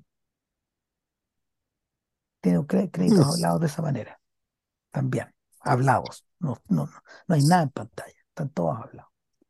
Entonces, eh, y, y hablados por el director, además. Entonces, cuando, cuando llega el momento bueno, en que, en que aparece Scorsese, eh, y Scorsese ha aparecido en diversos momentos de su filmografía, a veces como una figura media a los Hitchcock, donde en el fondo él hace un cameo, un cameo, claro. pero también donde a veces él articula un diálogo importante, bueno, como pasa en Taxi Driver, O el rey de la comedia que era como el director de un programa y que le cuentan un chiste, el buen se ríe. Callampero, claro, Sí, claro, momentos Callamperos, bueno, pero y, y hay otras ocasiones, bueno, efectivamente, bueno, en, Mean Street el weón que dispara el balazo, weón. Eh, Bueno, es en este punto donde, este- Esteban está ahí frente al micrófono para leer el obituario de Kyle. claro. Y, claro, y lo, y lo que lee weón, es devastador. La descripción de una mujer que muere en 1937, antes de cumplir 50, antes de cumplir 40 y algo, no sé, weón. Muere muy joven. Poco antes nos han dicho que Hale murió como a los 86, que Bernhardt murió como a los 90, weón. Casi medio siglo después que su mujer, weón. Eh, y que, y que esta mujer, que fue descrita como una, una- como una nativa Osage, con tales y tales, con, con tales y tales hijos, casada con tal fulano, con tal señor de la comunidad Osage, ya separada de Berkeley, Mm, fallece y es enterrada junto, en el cementerio junto a su madre, a sus tres hermanas y a su hija pequeña, nací, muerta, fallecida en la infancia. Y no hay ninguna mención de los crímenes. Nada, nada. Y eso es lo último que se dice en la película. sí, Y luego viene esta imagen del sistema solar, o del planeta, o de la galaxia, claro, o de la rueda claro, del tiempo que va girando. que- que puta, una, una rueda del tiempo, yo, yo creo que el, la interpretación mía al verlo es esta cuestión no puede terminar así. Entonces, y dijeron, ya, puta, hagamos esto, y pues, hace esta ceremonia que hizo Ram, de gente bailando con una cámara, con un dron probablemente, que, que se eleva, se eleva, se eleva, se eleva, se eleva. Claro. claro, y al elevarse, efectivamente, todo este baile, eh, todo este grupo de gente bailando, conforman una, una circunferencia, esto es un planeta. Entonces, puta, tú ves que básicamente puta, que hay un planeta, digamos. De gente bailando. Entonces, entonces bueno, acá hay, hay algo que celebrar aquí, digamos, que estamos hablando, y la interpretación que tengo yo es que, eh, es que sí, puede ser que eh, aquí tiene sentido hablar del capitalismo en términos de que el, el hecho de que este pueblo haya sido objeto de este intento de exterminio, porque no fue, fue un genocidio, pero no fue un, un- un- genocidio consumado, es decir, los Osage existen, están los descendientes de estas personas. Eh, y sin embargo, digamos, ¿cachai? El- y este pueblo es, es- es un, caso, hay otro montón de casos, digamos, de, puta, de pueblos que han sido básicamente eh, exterminados por el extractivismo, ya sea capitalista, estatal, eh, pero que el hecho de mostrártelo digamos, con la forma de un planeta, con la forma de una circunferencia, eh, a mí me hace pensar que más bien que, el, que ellos, van a, ellos van a terminar riendo último, cuando el circo se acabe, cuando se acabe el agua, cuando ya no dé la energía, cuando básicamente el, la civilización colapse, digamos, y terminemos matando puta, entre todos por, por qué sé yo, por migajas, digamos, ¿cachai? De, de lo que quede, eh, estos, eh, estos pueblos, digamos, ¿cachai? Los que mantengan la fuerza, mantengan cierta cohesión cultural y cierta capacidad de sobrevivir como vivían antes, digamos. Ya saben, ¿cachai? que esto va a pasar. Pero nosotros lo sabemos y ellos también lo saben, ¿cachai? Y lo más probable es que una vez que el circo se acabe, ellos, ellos van a quedar. ¿cachai? Y van a quedar como te lo muestra, como te lo sugiere la película, digamos, ¿cachai? Bueno, esa es la interpretación que hago de este cierre, digamos, ¿cachai? Básicamente para, porque es lo que, es lo que creo que tiene, es lo que tiene más sentido respecto para lo que hemos visto, para todo lo que vino antes. Y que, y que agrega sentido, porque no le resta. Sí, Sí, básicamente todo lo que claro, es y, y además, efectivamente, además te cierra, te vincula directamente a la escena inicial, directamente, respecto a este funeral, el funeral de este pueblo. Eh, esta película está dedicada a dos personas, para la memoria de dos personas. Una de ellas eh, está prominentemente eh, eh, desplegada en la película y es Robbie Robertson, el fundador de The Band, compositor y protagonista también de una porción larga weón, de, o sea, de una película importante de Scorsese que es The Last Waltz, una figura, una figura controversial, pero también muy querida. Eh, es el tipo que además eh, de alguna manera, de alguna manera es uno de los, es uno de los, es una de las personas que Scorsese llegó a mirar como un igual o como una especie de compañero de camino de, de- de- de su, de su trayecto. Y es el tipo que iba seleccionando en algunos de los, en algunos de esos proyectos las canciones, que son centrales a la hora de, de, de imaginar como el, el continuo scorsesiano, eh, ya no en términos de guion, sino que en términos de narración puramente audiovisual, en fin. Pero la otra persona a la que está dedicada la película es un señor llamado Larry Sellers, nacido en octubre 2 del 49 en Pagushka, Oklahoma, justamente. mm, Miembro de la nación Osage, actor y doble de acción. Y, y que para esta película, bueno, primero que nada, era el instructor de, era el instructor de, de- de todos los actores de, de, de cómo hablar el lenguaje, pues él, le- él le enseñó a Kyle, es decir, perdón, le enseñó a Lily Gladstone. El Glaston, ya claro. que, que es Blackfeet, no es, no es un Osage, no es una mujer Osage, sino que es Blackfeet.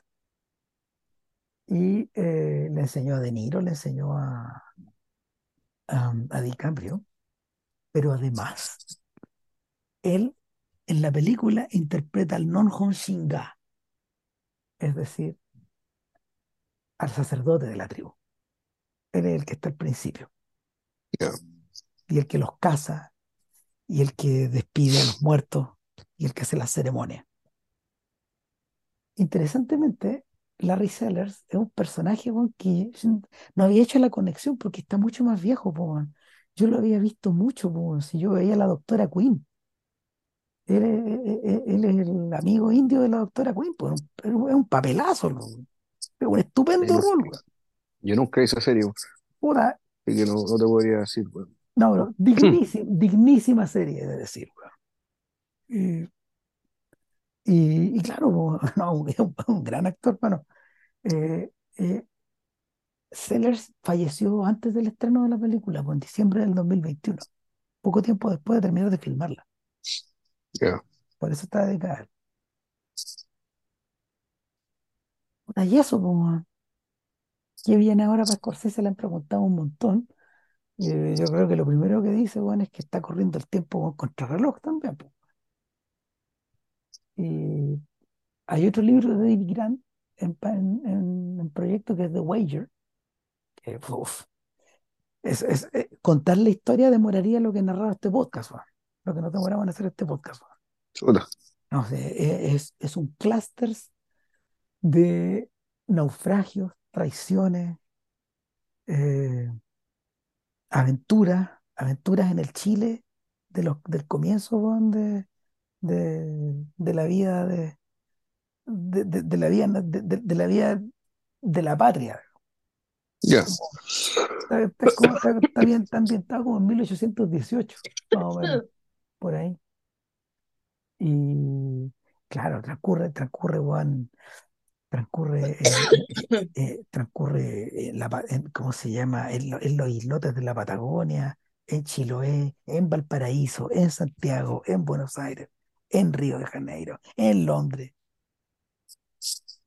en fin. e- Es una de esas cosas. Y lo otro es, una- es un proyecto que tiene con Ken Jones y con Todd Field, que es adaptar la- una, una tetralogía de novelas llamada Gilead, Gilead, donde Son conocidas esas novelas. sí, Marilyn Robinson es una señora que las, los escribió eh, han recibido varios premios y Gilead, Gilead es la narración de, eh, eh, medio- parece, al parecer está medio emparentada con el árbol de la vida, porque es la vida espiritual, es la vida familiar y espiritual de un, de un pequeño grupo, de, un de un pequeño grupo de padres e hijos eh, en el Midwest. Gil- Gil- Gilead no es el nombre del pueblo del cuento de la criada, weón.